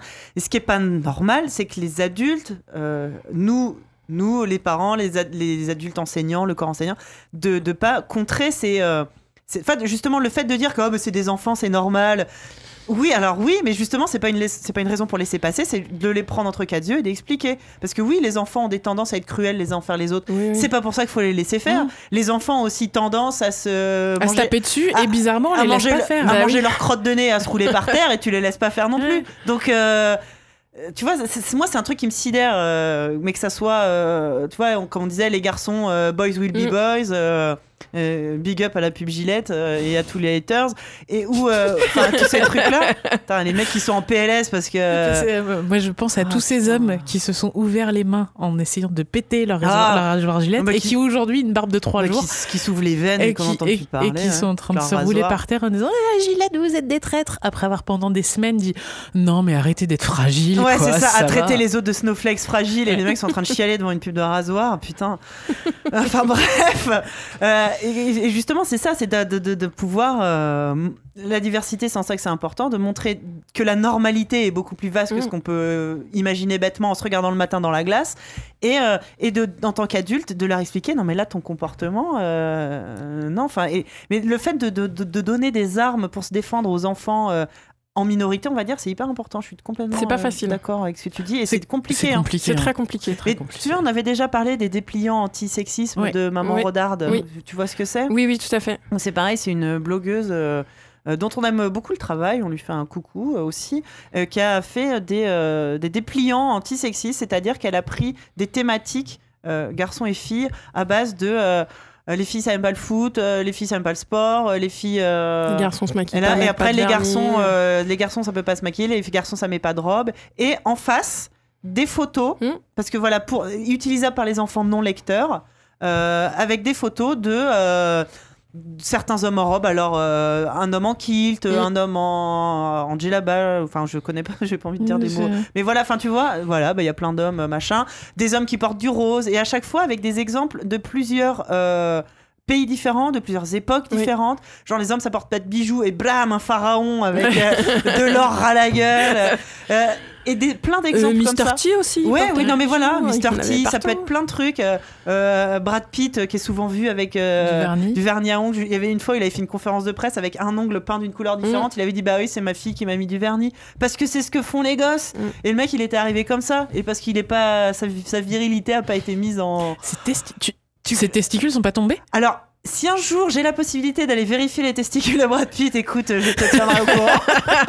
Euh, je suis pas spécialement contre l'idée, mais euh, a priori, euh, ça a l'air. euh, Ça a l'air d'aller. mais mais, enfin voilà, et je trouvais que le fait d'avoir justement un truc que les enfants peuvent Oui. avoir dans leur cartable, leur dire, eh ben si regarde, euh, merde, comment il s'appelle le joueur de foot, le mari de Victoria Beckham, Bah, il s'appelle David, David- Beckham. David Beckham Oui, mais ça reste le mari de Victoria Beckham, désolé. Comme tu connais euh, l'acteur qui est le mari d'Amal Clooney, là, il est pas mal aussi. Tu vois? Ah oui, d'accord, ouais, ouais. mais donc euh, le mari de Victoria Beckham qui est souvent mis en rose, et ben voilà, on dit bah regarde, David Beckham il porte du rose, Ouais. ou euh, avec plein d'exemples Mm. comme ça. Et ce qui était marrant, enfin ce qui était marrant. Au départ, dans ces exemples, elle avait mis plein de gens euh, voilà, qu'elle avait pris, et euh, de temps en temps, bah, elle tombait sur, euh, je vous le donne en mille, certains prédateurs sexuels, hein, genre, bah oui, ah, t'as mis Marilyn Manson en exemple d'homme qui se maquille, alors par contre, lui, il a tendance à bien Mm. aimer les filles de 15 ans. Ah, bon bah merde. Et elle s'était rendue compte qu'elle avait galéré pour trouver des exemples qui étaient safe en fait. Ouais, Et, ça pas. et tu dis, mais c'est pas possible, quoi. pareil, ça ne s'arrêtera jamais. euh, qui, euh, et donc voilà, je pense qu'aujourd'hui, vous t'appelez euh, dépliant antisexiste. euh, euh, c'est une euh, recherche. Maman euh, rocarde. Maman Rodarde, je crois. Rodarde, C'est moi qui m'étais trompée dans son nom la première fois. Et, euh, et c'est très très chouette. Et euh, il y a plein d'écoles qui les impriment. Imprimez-les, plastifiez-les, mettez-les dans les cartables de vos enfants. Après, il y a plein d'instits qui n'en veulent pas aussi. hein, faut... Ben, moi, j'ai Ah vu, bon j'ai Ouais. vu que des commentaires positifs. Alors, ça m'intéresse ça. je, je me tiendrai que à ça. J'ai eu vu euh, passer euh, dans ma timeline euh, perso, car C'est j'ai plusieurs comptes Twitter, euh, des, des parents qui se plaignaient, qui avaient confié donc le dépliant à leurs enfants euh, pour leur usage euh, en cours de récré, Ouais. et des instituts qui n'étaient pas trop trop pour. Parce que. Parce que je ne sais pas, ils sont cons. voilà, n'ayons pas peur des mots. Parce qu'au contraire, je trouve que. Encore une fois, ce n'est pas tous les instituts, mais ça peut arriver, voilà. Donc, Ah, euh, c'est chaud. Bah, en même temps, si c'est le cas, c'est l'occasion d'avoir une discussion avec l'enseignant de votre enfant. Ouais. alors, Pour en même temps, oui, là, tu peux identifier l'ennemi très facilement. Ah bah là, hein. oui, c'est facile. Alors, savoir- quelle est la case exacte qui vous dérange? C'est C'est l'homme en robe ou euh, Pour savoir exactement quelles sont euh, les, les, bah, les positions euh, idéologiques de ces enseignants et Ouais. peut-être euh, se demander si vous êtes sûr d'avoir envie que votre enfant passe une année entière Parce avec cette A personne. priori, c'est plutôt tout bénef pour les instits d'avoir des enfants qui, Qui se tapent pas sur la gueule euh, Ouais. parce qu'ils sont pas. Enfin, je sais C'est pas. ça, bah, ne pas avoir besoin de séparer euh, des enfants qui sont en train de se taper dessus ou de ne pas avoir à consoler des enfants qui En sont démolis par, un- par Ouais. une réflexion. C'est plutôt intéressant pour eux. Oui, je trouve que c'était plutôt pas mal. Mais donc, ouais, le fait de donner des, des- des armes aux enfants pour se défendre. Et c'est pour ça que l'argument aussi de non, on va pas parler de racisme aux enfants euh, parce que ça va leur euh, mettre l'idée dans la tête. Ces gens, les enfants ne sont jamais. euh, ne connaissent pas le racisme, donc on va pas leur en parler, parce que sinon, Enfin, je ne sais pas si vous voyez ce que je veux dire. on a souvent cet argument-là, souvent en faveur des enfants blancs. Hein. On va protéger les petits enfants blancs. Par contre, les petits enfants noirs et les petits enfants arabes qui se font casser la gueule, eux, le racisme, je pense qu'ils ont bien compris ah tout de bah, suite. moi, tu sais, je me balade au Batignolles, il y a une mamie qui me traite d'envahisseur. Ma gamine, elle me tient la main. Il faut bien que je lui réponde quelque chose et que je lui explique ce qui s'est passé. Donc, euh, oui, je... il faut parler de racisme aux enfants. Ça existe, c'est une réalité. Et justement, parlez-en euh, si vous êtes des familles blanches avec que des blancs dans votre famille et que vos enfants sont mm. tout blancs, bah, comme c'est mon cas par exemple, parler de racisme aux enfants parce que qu'ils le découvrent pas euh, en tombant des nues un jour à 20 ans euh, oui, non, et puis et, puis, et qu'ils sachent défendre ses camarades. Mais c'est ça en fait, c'est que du coup l'enfant qui est qui est attaqué euh, pour, euh, par, une parole raciste, d'avoir à côté un petit copain ou une petite copine blanche qui est capable de. de bah, ça, n'arrive jamais hein, dans les faits. De défendre. enfin, moi, ça m'est jamais arrivé hein, d'avoir. Bah, moi, ça m'est arrivé. Moi, ça me défende. Hein. Et, et, ça fait vachement de bien. Bah. Mais si on n'en parle pas aux enfants blancs, euh, ça va leur passer au-dessus de la tête, ils vont même pas s'en rendre compte. Enfin, tu vois, c'est affreux, quoi. Et là, d'avoir de, des alliés, alors qu'ils se fassent pas le coup non plus du chevalier blanc qui va arriver et qui va sauver euh, la veuve et l'orphelin non plus, c'est pas le but. Hein. Mais de donner à chaque enfant les outils de se défendre et d'identifier le problème. Important ce que tu viens de dire, c'est raciste. T'as pas le droit de dire ça. Et puis toi, en tant qu'enfant racisé ou attaqué, enfin parce qu'on parle beaucoup de Enfin, la diversité, pour moi, c'est pas que la couleur de peau, ça peut être aussi les enfants en surpoids, les enfants handicapés, les. Exactement. C'est ces enfants qu'on ne voit jamais dans les livres pour enfants, d'ailleurs. Aussi, oui. Il n'y a jamais les enfants un handicapés. enfant handicapé dans un livre pour enfants. Alors, si, il y en a, mais souvent, le prisme du handicap, c'est un prisme un peu de valide, euh, qui va être te dire les handicapés, ils ont la vie pas facile, les pauvres, il faut vraiment les aider, être super gentil avec mmh. eux. Euh, ce qui, euh, quand tu parles avec un handicapé 5 minutes, est une position assez intolérable pour eux. Bah, c'est infantilisant. Ouais, voilà. Donc, c'est très compliqué de trouver euh, des exemples valorisants pour eux mm. aussi. Mm. Euh, donc voilà. Et, ce qui est important aussi dans le fait d'avoir des amis qui soient aussi sensibilisés à ça, c'est que toi, quand tu es euh, victime de ces attaques, t'as pas tous les jours la force d'envoyer bouler la terre entière. Bah hein. Et parfois, tu as besoin d'un peu de soutien et ça fait du bien. Ah oui, bah carrément, ouais. Mm, et puis aussi de sentir que le harceleur, quel qu'il soit, finisse par se sentir désavoué par ses pairs parce qu'en fait c'est ça qui rigole tu fais une blague raciste sexiste bref. Mais ça ça marche aussi à l'âge adulte. Et tout le monde ricane à côté t'es content et tout. Quand au bout d'un moment quelqu'un dit putain mais ta blague elle est à chier t'arrêtes quoi. C'est si tu fais une blague de raciste sexiste de merde et que le seul truc qui te répond c'est un silence global gêné oui, généralement ça calme. en fait. voilà exactement donc euh, Donc c'est pour ça que bah, ça... avant que ça empoisonne la vie des adultes, commençons déjà par aborder ces thèmes-là euh, aux enfants. Et il se trouve qu'en plus, euh, alors le but c'est pas de balancer. Si, si c'est certaines maisons d'édition vont juste se dire ah génial, on va mettre un enfant noir sur la couverture pour faire bien. Ben non, faites des bonnes histoires aussi. Hein, c'est pas c'est pas mal. C'est hein. pas, interdit. on n'est pas contre. Bah, tous les exemples que tu, que tu nous as donnés ont l'air super cool. Puis justement, la diversité c'est aussi une diversité de, de, qualité. Et euh, plutôt que de lire 12 fois la même histoire du petit garçon à qui il va vivre la même chose, c'est juste ça fait des, des histoires euh, plus intéressante et Après, plus il faut, il faut en parler aussi autour de soi, je pense, beaucoup. Ouais. Parce que euh, acheter un bouquin, c'est un acte assez anodin, on le fait souvent sans réfléchir. Et justement, moi, depuis que j'en parle, j'ai des copines qui me disent Ah bah là, j'ai fait attention, euh, ouais. j'ai acheté ça parce que tu m'en as parlé. Euh, voilà. Et pareil, moi, j'ai j'ai fait faire un portrait de famille par une illustratrice. Ah. Mon avatar Twitter, c'est une illustratrice qui l'a fait. Et du coup, elle fait des livres pour enfants aussi. Et donc, elle est passée au salon du livre jeunesse il y a deux ans, deux, trois ans euh, à c'est Montreuil. Et donc du coup j'étais allée la voir, euh, je lui ai expliqué euh, que je voulais utiliser le portrait pour mon blog, etc. Elle m'a dit bah de toute façon tu l'as acheté, tu fais ce que tu veux. Puis elle me dit c'est super ce que tu fais, machin, etc. Et du coup je lui dis mais on, on vous demande jamais de mettre des enfants, un peu de couleur et tout. Elle me dit bah en fait non. Et elle me dit spontanément c'est vrai que moi je suis illustratrice, je dessine des enfants qui ressemblent aux enfants qui sont dans mon entourage et tout. Donc voilà, je me pose pas trop de questions. Si c'est pas une demande express de l'éditeur bah voilà, tu vois, je, je, réfléchis pas, mais elle me dit, mais du coup, je ferai attention. Et, et en fait, bah, ça a l'air con, peut-être que je m'attribue un mérite qui me revient pas, mais dans les publications qu'elle a fait, bah, de temps en temps, je vois un petit bébé noir, eh ben des enfants. Et du coup, je me dis, bah, c'est peut-être pas cette discussion-là, mais il faut en parler. Cette euh, discussion-là, plus une autre. Voilà. Euh, et ben, tu discutes avec tes collègues euh, à midi du, dernier livre que tu as acheté pour tes gamins. Tu dis c'est super bien. Peut-être qu'il va l'acheter aussi à ses enfants. Donc voilà. Et, et je pense qu'il faut vraiment en parler le plus possible tout le temps. pareil, quand tu entends une vanne sexiste pourri. Tu dis, mais en fait, c'est pas drôle. Voilà, c'est pas grave, tu passes pour la harpie féministe une fois, et puis la deuxième fois, il fait pas sa blague. C'est très bien. voilà. Non, mais c'est vrai, je suis complètement, complètement d'accord. Bah, nous, c'est vrai que c'est un peu ce qu'on essaye de faire aussi ici. euh, quand on a décidé de parler de parentalité, euh, c'est un thème qui s'est euh, mis devant nous de façon assez Mm. naturelle. Bah, parce que. ouais, voilà, quand euh, quand t'es- ne serait-ce que quand on, on parle. Bah, moi, je suis maman d'un petit garçon blanc. Il lui arrive quasiment rien dans la vie. Enfin, tu vois, tous les héros de dessin animé lui ressemblent. Mm. euh, euh, et et le, le simple fait des fois de juste de discuter euh, entre nous de trucs qui arrivent et moi de je descends de de ma chaise de mon de mon privi- de ma chaise de privilègement en disant Oh, ah bon ça arrive et, et c'est ouf que j'ai des réalisations maintenant à mon âge quoi Ben, on en a à tout âge. Tu sais, moi, euh, pendant des années, j'ai été féministe comme dans Elle. Je trouvais que les femmes afghanes, les pauvres, elles avaient la vie difficile chaque fois que j'allais chez le dentiste. et puis un jour, euh, Ouais. j'ai eu des enfants, et puis on m'a. Ou un jour, j'ai eu la trentaine et été au chômage, et je me suis rendu compte qu'on m'embauchait pas parce que les gens avaient peur que je tombe enceinte. Tu vois, donc Ouais. on me refusait du travail pour un événement qui n'avait pas eu lieu dans ma vie encore. Ouais. Et là, je me suis dit, putain, mais le monde, il tourne à l'envers, c'est juste pas possible. Et il y a des, des, des fois- Et là, tu te dis, mais si finalement, le féminisme aussi, c'est pour moi, j'en ai marre. Ouais. Et c'est une fois que le voile est levé, Ouais, ouais, tu le vois partout. Tu vois que si t'es pas augmenté, c'est parce que t'es une gonzesse. Si un tel t'est passé devant pour une promo, c'est parce que c'est un mec euh, et que entre couilles, il se tape dans le dos, tu vois. Et, Bah, et lui, il sera jamais enceinte, quoi. Voilà aussi.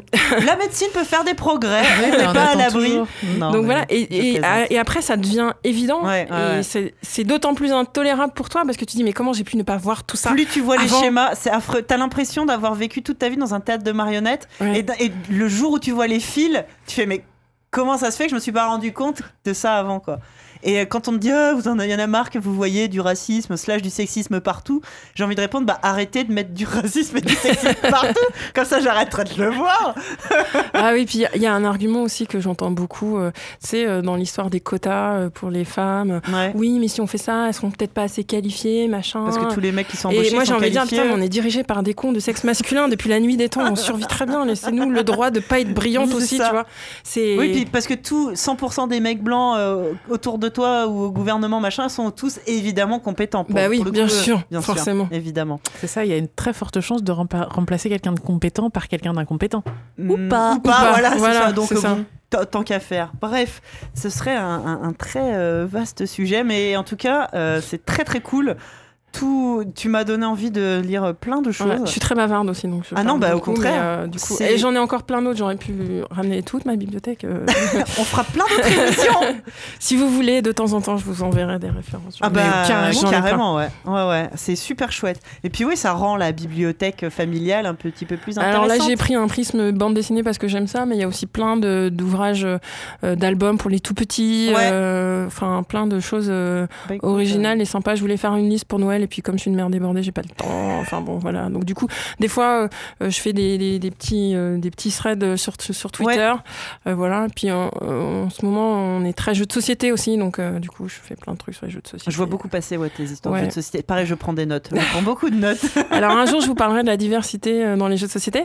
C'est pas très joli à voir. non, ça doit pas Il y a beaucoup de jeux qui ont pour thème le colonialisme, les conquistadors, des gens qui, qui tuent d'autres gens, qui, qui, qui occupent des terres qui leur Mm. appartiennent pas. euh, Il y a pas beaucoup de filles. euh, Enfin voilà, c'est pas encore ça. Non, ça, j'imagine, je veux bien te croire. Euh...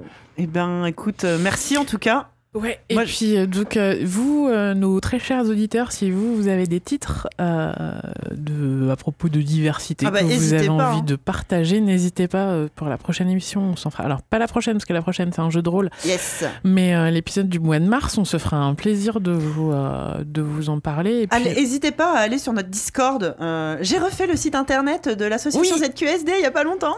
allez sur zqsd.fr ou euh, abcd.podcast.fr, ça redirige là-bas. abcd-podcast.fr. Tiret podcast, pardon.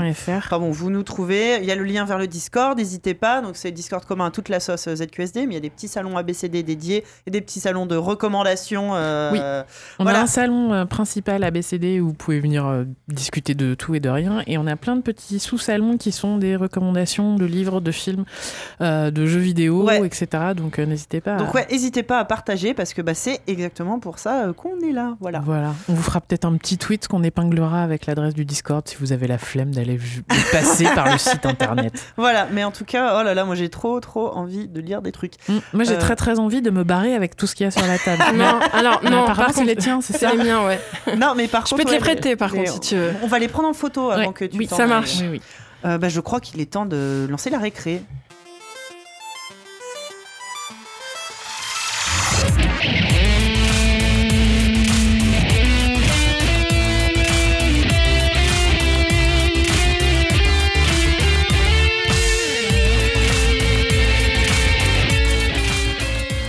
Alors la récré, on va donc euh, passer aux recommandations. On vient de parler déjà de plein de livres. Je pense que ça va être un numéro déjà bien euh, Bien douloureux pour votre portefeuille.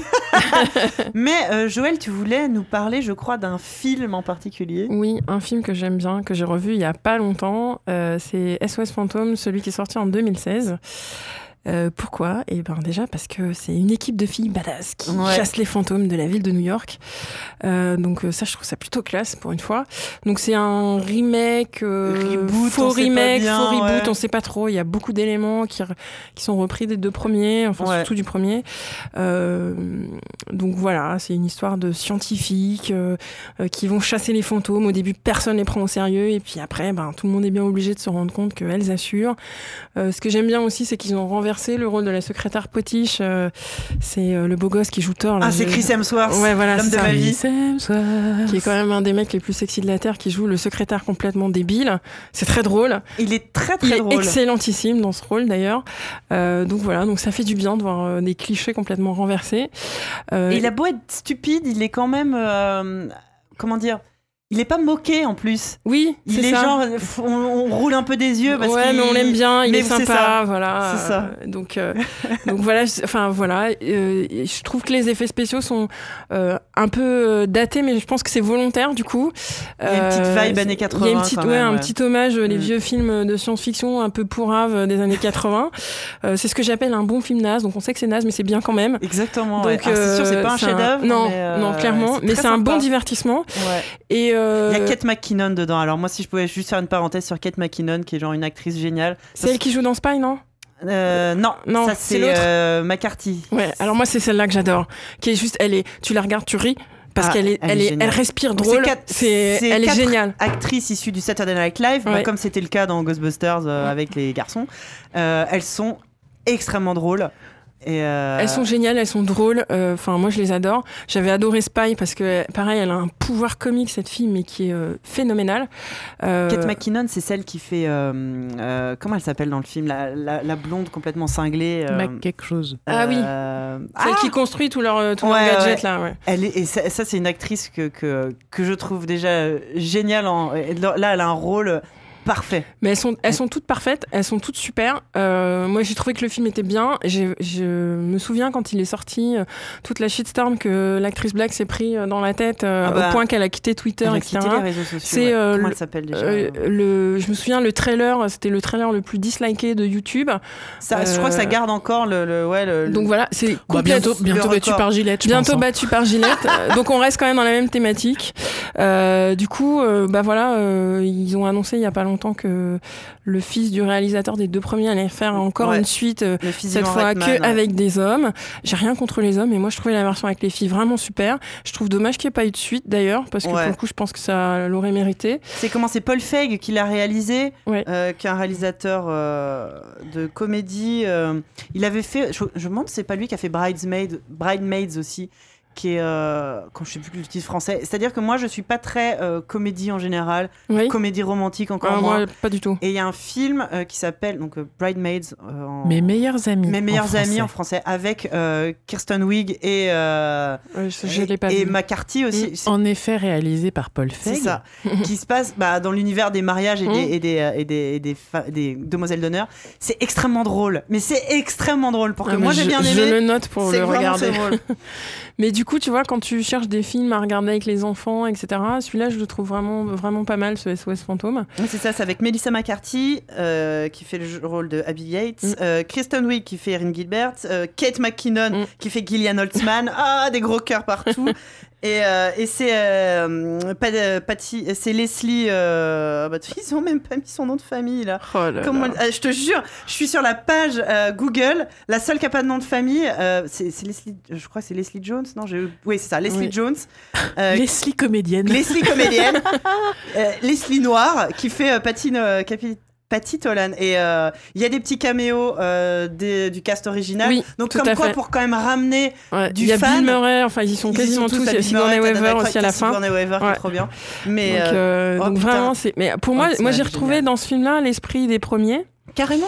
que moi j'ai pas vu étant petite, que j'ai vu étant plus grande grande. peut-être, donc peut-être que ça joue, mais euh, j'ai retrouvé l'esprit des premiers, j'ai retrouvé l'humour potache. Mais c'est euh, ça. Il y a, des- il y a des blagues de prout. euh, il y a Ouais. des, c'est des, c'est des branquignoles qui sont pas pris au sérieux. T'as des attaques de fantômes géantes. Enfin, c'est Ghostbusters quoi. Voilà, donc pour le coup, moi j'étais contente, j'ai Ouais. réussi. C'est un, c'est un film que j'ai vraiment, euh, vraiment adoré, euh, et que j'ai acheté en me disant bah c'est cool, voilà un film euh, avec des nanas sympas, un peu Mm. badass, un peu, un peu underground aussi, tu vois. Elles sont un peu à la ramasse. euh, C'est ça. Elles sont à elles la cherchent pas à être belles, elles cherchent pas à euh, draguer, elles cherchent pas à se marier, parce que j'en ai marre des films où les nanas cherchent à se marier. J'en peux plus. euh, T'as une scène justement où Kristen Wiig elle essaye de danser pour séduire euh, Chris Ouais. Hemsworth et elle est ridicule, c'est elle ça. qui est ridicule, où elle essaye de se trémousser à côté et les autres sont morts de rire, se même foutent pas. de sa gueule. Et tu, enfin tu vois c'est. Donc voilà, ça casse pas mal de codes et voilà, je trouvais ça sympa de. Ah je suis contente que t'en parles, c'est bien. Faut que tu le vois. Alors, on peut regarder ça avec ses enfants à partir de quel âge? Euh, Alors il y a une scène au début dans la maison hantée euh, qui, qui peut faire qui peur. peut faire un peu Ouais. peur. Après c'est du fantôme de, de, de... C'est du fantôme potage quand même. hein. hein. Pas. Mais la première scène peut peut-être un peu faire peur. Derrière, euh, derrière ça passe tranquille. Ouais. Euh, Peut-être vers ton, ton fils est peut-être un peu jeune. Ouais, je dirais 8 ans. Ah, j'aurais dit ouais, j'aurais dit 6 7 mais le mien, le mien, il l'a vu, il avait 6 ans mais On euh, va dire 7-8 ans alors. Regarde Ouais. ouais. 7-8 ans suivant euh, le- les Ouais. sensibilités de vos enfants Peut-être regardez-le avant euh, Oui, une alors oui, première vous, fois. vous regardez avant. Bah, vous découvrez pas un film ça en même dépend temps que vos aussi enfants. de ce à quoi l'enfant est habitué. Tu vois, Ouais. la mienne a vu Harry Potter, peut-être que ça l'impressionnerait pas. Je sais C'est pas. ça parce que- mais sinon c'est pas ça fait pas peur, enfin c'est pas fait pour Non, faire c'est peur, c'est vraiment pour une faire peur. Bah, en vrai, s'ils ont vu le Ghostbusters euh, des années 80, Mm. euh, il est du même euh, du même tonneau quoi. hein. Alors, les enfants d'aujourd'hui n'étaient pas en âge de voir le Ghostbuster Non, mais des années T'es 80. en âge de leur montrer. Ah oui. Mais oui, mais si par exemple tu veux commencer avec celui-ci, Bah oui, je- oui, oui, oui, oui, oui. Mais, mais enfin, moi, voilà, j'ai. t'es pas obligé de leur présenter les Ghostbusters dans leur chronologie. Non, d'ailleurs, ils ont assez mal vieilli, hein, les, les- Oui, les ça a vieux pas bien vieilli du tout. Pour le coup, vaut mieux commencer par celui Ouais, avec je les trouve filles, aussi, je ouais. pense. Ouais, Donc ouais. 7-8 ans suivant les sensibilités de Ouais, vos petits. ouais, ouais. Voilà. Vos petites euh, têtes blondes ou pas blondes d'ailleurs. Voilà, une comédie ré- euh, euh, familiale très rigolote. euh, Oui, c'est bon enfant. Exactement.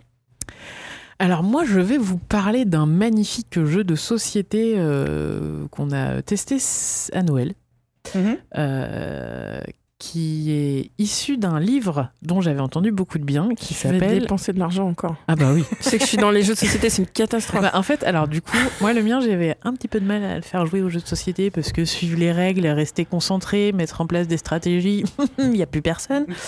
Donc, Ah, euh, pour nommer les dinosaures dans l'ordre alphabétique, ah oui, il y a ça, du n'y a monde. pas de souci, euh, ouais. Mais il y a un jeu de société pour ça. Ouais, On, on- va, y revenir. Mais euh, non, en fait, là, c'est surtout qu'à l'école, euh, Mini-moi, il a un peu de mal à exprimer ses émotions. Il, a tendance à piquer des grosses colères. Et du coup, il a du mal à verbaliser derrière. Donc, euh, on nous a recommandé des livres sur les émotions, machin et tout. Et il y a un des. Vice versa. Euh, oui, non, du coup, c'est peut-être un peu trop subtil pour lui. Mais euh, du, euh, on nous a reco- recommandé un, des bouquins sur les émotions et j'ai découvert qu'il y en avait un qui avait été décliné en jeu de société. Ça s'appelle Le monstre des Mm. couleurs. Euh, c'est extrêmement simple. Euh, Il y a 6 ou 8 jarres. 8 je pense avec euh, des couleurs derrière 3 avec des couleurs mélangées et vous avez un plateau de jeu avec 6 cases qui représentent des émotions. Et sur. 5 de ces cases, il y a des, petits jetons. Donc le but, c'est de d'aller sur la case, de récupérer le jeton, de le mettre dans la jarre. Les jarres sont cachées, donc Mhm. essayez de deviner Mhm. euh, si... Ça, ça fait aussi jeu de mémo Ouais. pour euh, mettre euh, l'émotion dans la bonne jarre.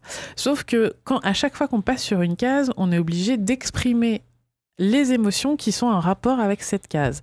Donc il y a l'amour, euh, la tristesse, la peur, la joie, la sérénité et la colère. Ok.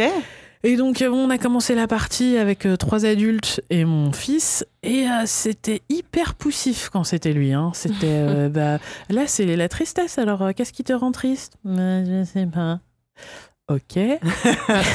et, et en fait, du coup, nous, on a on joue tous le jeu, donc on a tous commencé à raconter des. Alors, c'est soit des émotions, soit des mots, soit des anecdotes qui correspondent à, à l'émotion. Et euh, on a commencé à lui raconter les fois où il nous a fait peur, ou les fois où on était en colère après lui. Et et il y a eu un vrai twist. Ah, en- les parties durent 20-25 minutes. Ah, c'est a- C'était plus du tout le même, la même façon de s'exprimer en début de partie qu'à la fin de la C'est partie. génial. Et, euh, et donc à la fin de la partie, il était capable de dire ah bah oui, euh, moi quand maman elle m'écoute pas quand je parle, ça me rend triste. Poum, prends ça dans la tronche. Oui, et parce euh, que c'est la, cinquième- c'est à la cinquième heure consécutive que tu me parles des dinosaures. Oui, à un moment, je fais autre chose. bah oui, mais n'empêche que voilà, Mais il a oui. été capable de verbaliser le fait que lui, ça le rend triste. Oh. Et, euh, et du coup, euh, on en a parlé euh, dans le cadre de la classe, etc. Et la maîtresse a joué avec les enfants. Mhm. On l'a ramenée, elle a joué Ah, avec les c'est enfants. génial ça. Et elle dit, en effet, c'est assez magique en termes de libération de la parole. De se- En fait, c'est tout simplement de se rendre compte que les émotions qui parfois peuvent te déborder en tant qu'enfant, Ouais. tout le monde les ressent. Mhm. Et les adultes aussi ressentent les mêmes émotions que toi et que c'est c'est cool d'exprimer ces émotions et qu'on se sent mieux après. Et elle me dit, euh, là, il y a, il y a des moments où, euh, où il y a des enfants, euh, dont, euh, dont le vôtre, qui ont commencé à faire des colères, qui ont commencé à être débordés par leurs émotions. Et du coup, on a pu euh, uti- réutiliser cet outil Mm. pour les aider à verbaliser. C'est trop bien. Parce qu'en fait, le fait de verbaliser ses émotions, ça permet de les maîtriser. Ouais. Et elle me dit, ça ça ça m'a épargné euh, deux, trois prises de tête. euh, C'était plutôt pas mal. C'est génial. Donc ouais, et en fait, c'est un, un jeu, euh, quand je l'ai pris, j'ai fait, ah, je sais pas quand même, parce qu'il est brandé entre 2 et 5 ans. ouais. Et en fait, euh, ma, la psychométricienne m'a dit, mais euh, Il y a pas d'âge, Il y a pas hein. d'âge. Et en fait, là, votre jeu, je vais l'acheter et, je vais et surtout, je vais l'emmener en maison de retraite. Parce qu'elle, elle travaille aussi avec des personnes âgées. Mm. Et elle me dit, c'est pareil, les, on, on ne, on ne donne plus du tout d'intérêt et de poids à, à leurs émotions.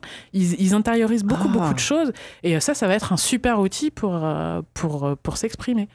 Et donc voilà, alors euh, du coup, on- par exemple, on dit souvent que euh, ah, les papas, il faut qu'ils montrent plus les émotions à leurs enfants. Là, ça peut être un super outil Mm. pour montrer que Ouais. papa aussi, il a des émotions, etc. etc. Mais c'est vrai. Donc en fait, il n'y a pas C'est d'âge. Il est vraiment super Ouais, cool. ça Moi, je me hein. souviens quand j'étais petite, le jour où mon père m'a avoué que lui aussi il avait peur dans le noir, ça m'a tué quoi. Genre, oh Et en fait, ça a fait disparaître ma peur du noir. Mm. Parce que juste, les grandes personnes Mm, aussi, ouais. il m'a dit, tu sais, personne est à l'aise dans le noir. Moi, quand je suis dans le noir, j'aime pas ça quoi. J'étais ah, sur le cul parce que quand t'es petite, t'as l'impression que t'es le seul euh, Ouais, ouais. à qui il arrive des trucs quoi, tu vois. Donc voilà. Comment ça s'appelle? Ça s'appelle le, le monstre des couleurs. Oh, c'est trop bien. C'est vraiment très très chouette. Mais moi, je connaissais le, le livre déjà, Oui. qui est pas mal. Et il y a une version pop-up euh, Ouais, qui est qui est super, super belle. Ouais, ouais. Mais tu vois, en jeu, enfin, je trouve. Ouais. euh, Mais par le jeu de société, tu peux faire plein de trucs. Moi, ma gamine a appris à lire en lisant les, les cartes de jeu. euh, Enfin, voilà. C'est hyper sympa. Mm. Jouer avec vos enfants. Ah oui, on avait fait aussi une émission avec euh, Stéphane Boulet, papa, sur les jeux de société justement. Et donc, c'est quoi ce jeu de société avec des monstres, avec des dinosaures Oh, alors, les jeux thématisés sur les dinosaures, il y en a pas mal. Ouais, mais il y il y en a pas il y a un jeu, c'est euh, Timeline, je crois. Oui. En fait, le principe, c'est des cartes où il faut classer. euh, et il y en a un spécial dinosaure. D'accord. Donc, si ton fils est fan de dinosaures, je pense que ça lui plaira. On en va plus, ça- un petit peu. Il va t'éclater Ça à coûte pas timeline très cher, mais, euh. Genre, alors c'est qui qui est apparu le premier entre le stégosaure Ouais, et le brachiosaure C'est lequel le plus gros euh, Elle commence à me parler en millions d'années là. ouais. Ah bah, Son prochain cadeau est tout trouvé, ne me remercie pas. Ah bon, et toi? Euh, ben, moi, euh, comme je suis feignante, je vais parler d'un truc dont j'ai déjà parlé dans Alors t'as fait quoi ce week-end? Un super podcast que vous devriez écouter, disponible sur iTunes, Spotify, euh, bref. à peu, à peu près dix fois moins long que celui-là. Oui, si vous en avez marre. Non, mais celui-là, il est dix fois mieux. Mais euh, on, on a en fait on a lancé un nouvel un nouveau format d'émission justement qui est euh, hebdomadaire, mais euh, ça fait euh, un quart d'heure. Ça doit être dur pour vous. Ouais. Ouais, bah, c'est-à-dire que ça, a commencé, ça faisait un quart d'heure, maintenant ça en Bon, fait maintenant 25. ça fait déjà 20 minutes. Ouais, voilà, c'est ça. On n'est pas à l'abri. Je me disais bien que c'était à la demi-heure. Bref, euh, j'en profite parce que je voudrais vraiment en parler. C'est euh, une exposition qui est en ce moment à la Cité des Sciences et de l'Industrie euh, de la Villette de Paris qui s'appelle Microbiote. Euh, Ça va parler quoi? Bactéries? Alors, est-ce que tu sais ce que c'est le microbiote Ça Ouais. va parler caca. Ça va parler Ah, de caca. c'est ça. Parce qu'en fait, c'est le, le Mais tous les enfants vont adorer. C'est génial. Donc ça parle de, de, de, bah, de la, les, les, les bactéries effectivement que tu héberges dans ton intestin, de toute la, la vie qui existe, la vie mi- microscopique qui existe euh, au sein de l'intestin de chacun. C'est euh, une expo qui est super bien. Euh, qui est à hauteur d'enfant. Tu Mhm. peux y aller avec des enfants, mais ça, ça t'apprend vraiment des choses euh, comme, enfin, aussi diverses que bah, euh, euh, les aliments qui contiennent des fibres et pourquoi c'est important d'en manger. Euh, comment être bien positionné pour faire euh, caca aux toilettes. Accroupi. Ouais, exactement. Euh, les, euh, enfin, et, et puis euh, la digestion, comment ça marche, enfin des choses un petit peu plus académiques. Il y, a- il y a des vidéos qui te parlent de tout ça, de comment euh, entretenir son microbiote, euh, pourquoi euh, trop d'hygiène, enfin de, de tuer euh, tous les bactéries, de vivre dans des milieux aseptisés, Mm. c'est euh, dangereux. Enfin, ça, ça aborde plein de sujets.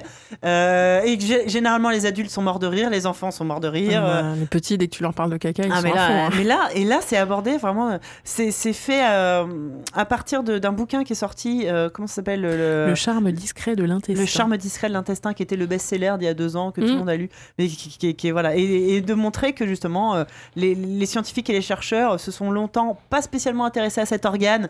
Parce que le caca, et que finalement, euh, on en découvre encore tous les jours. On sait qu'on a un réseau neuronal aussi. euh, Il y a plus, on a plus de neurones dans le ventre que dans la tête. Ouais. alors, plus, je sais pas, mais en tout cas, euh, voilà. Et, et c'est passionnant. Donc, euh, quitte à, donc c'est une expo temporaire, mais qui est, qui est ouverte. Les gens qui ont l'habitude de fréquenter le lieu, donc c'est quand tu payes ton billet, tu as accès à tout l'étage. Ça fait partie. Donc, il n'y a pas que cette expo-là. Avec le même billet, tu peux voir toutes les expos en même temps. Et euh, moi, voilà, j'ai trouvé ça très très chouette. Microbiote, c'est jusqu'à cet été, je crois. Oui, c'est jusqu'à le jusqu'au mois de 15 août, je crois, un truc comme ça. Donc, euh, moi, je pense que je vais y retourner une deuxième fois. Euh, on se calera une date, Ouais, on ira ouais. ensemble Mais voilà, voir vous- du caca. Si vous passez à Paris, si vous avez déjà en général la Cité des sciences et de l'industrie, euh, C'est plutôt une valeur c'est hein. plutôt cool euh, avec des enfants, ça marche toujours. Et là, Moi, voilà, j'ai fait la cité des enfants, c'est très bien. la Ah, Cité des chouette enfants, c'est chouette. Alors ça, ça nécessite un ticket à Oui, part. c'est un ticket c'est payant. Euh, c'est des activités, donc il y a c'est de 7 ans d'un côté et il doit y avoir 5-12 ans de l'autre. Oui, c'est ça. Euh, et c'est vraiment des activités de, de, de euh, je saurais pas comment dire, d'expérience, d'expérimentation, euh, D'exploration. Si euh. jamais vous, vous y allez, prenez du change parce qu'il y a de l'exploration avec de l'eau. Et Ah la oui, c'est première vrai. fois que j'y suis allée, retrouver Ils un ont des séchoirs à main, mais ça suffit Ah pas non, ça toujours. suffit pas, non. Enfin, moi, mon gamin, j'ai dû même changer son caleçon quand on y était, donc il était vraiment trempé, quoi.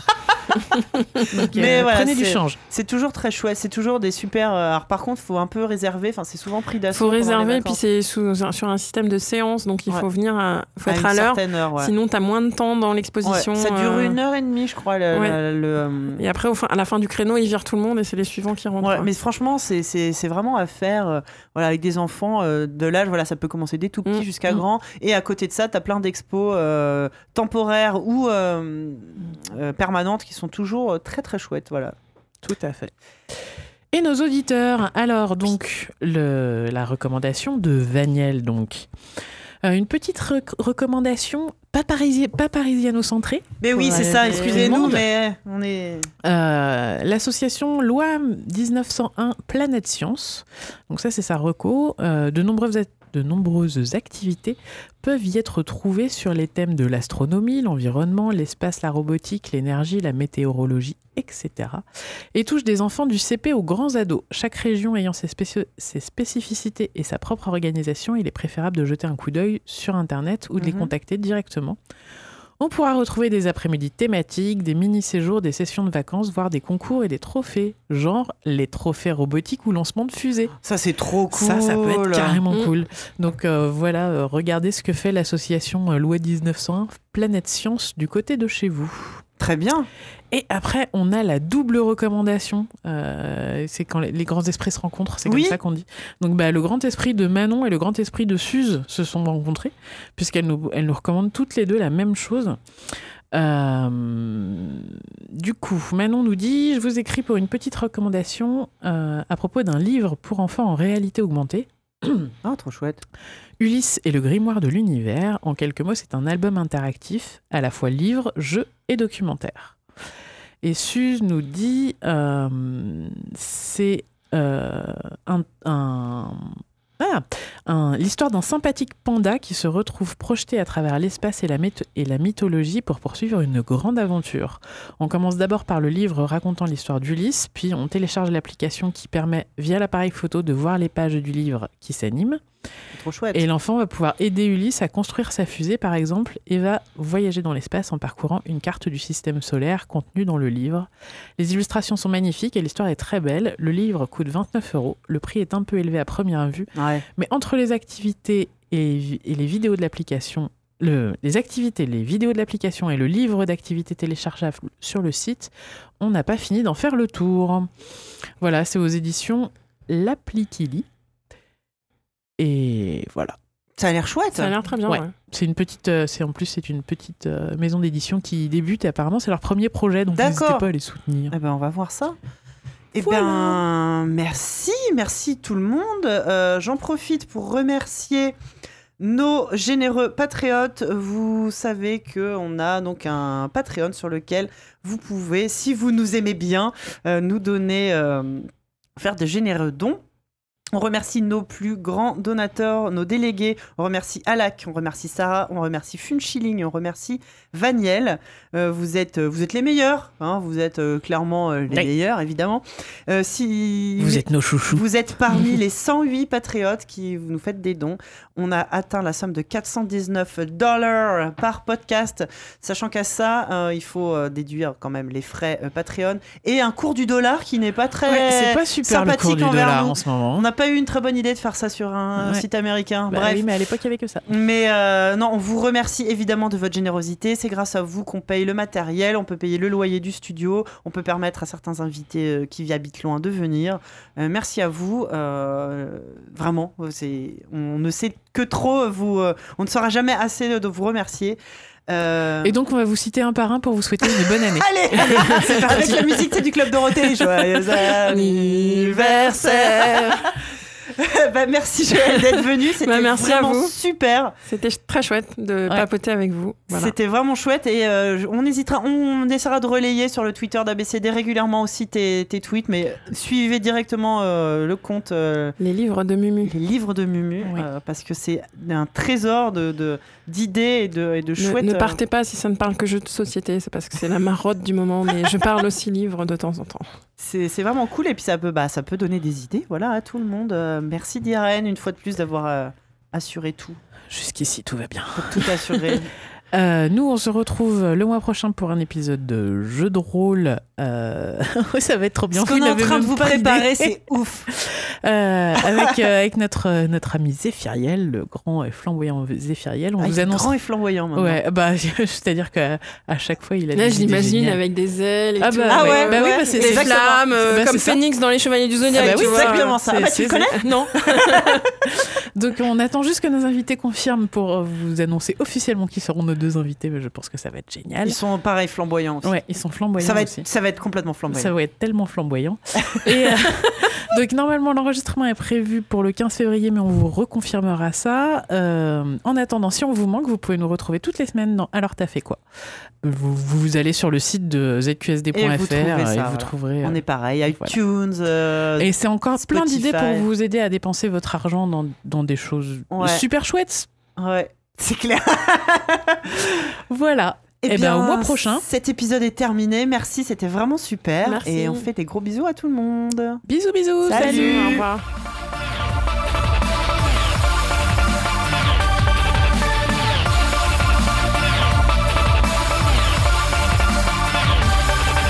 Euh, Tyrène, tout va bien? Oui. Parce que par exemple, ça serait bien de qu'on commence par le carnet de correspondance, mais euh, je peux meubler pendant que tu fais des choses. Alors, génial. Meublon, c'est parti. J'adore ce moment.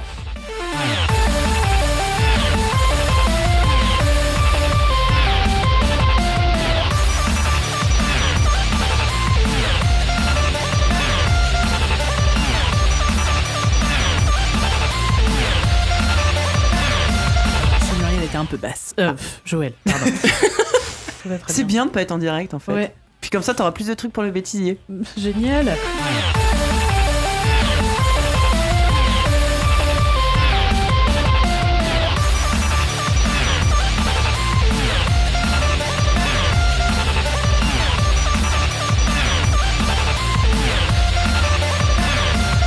Euh, on a aussi eu un mail de Vaniel. Euh, pareil, le Luni. Bah non, Vaniel, c'est ce que je viens de vous lire. Non, c'est Arnaud. C'est Arnaud qui avait une histoire avec. euh, Oui, mais c'est ce que tu as dit au début, ouais, Arnaud. alors du coup, Vaniel. Vaniel, je sais pas où est passé son mail. J'ai- Ça reviendra, je, vais, je, vais, je vais rebondir. Euh, Baptiste, je l'ai déjà lu. c'est une catastrophe. C'est encore moins préparé que si je l'avais pas préparé.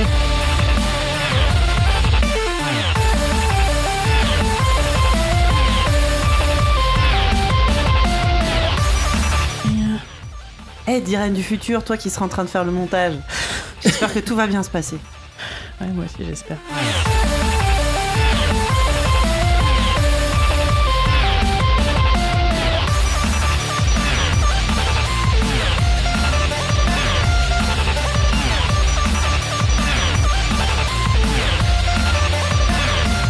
Ça va vous étonner, j'ai pas du tout pensé. J'ai j'ai rien là à chaque fois. C'est ah, l'émission de, rentrée. On est préparé au poil.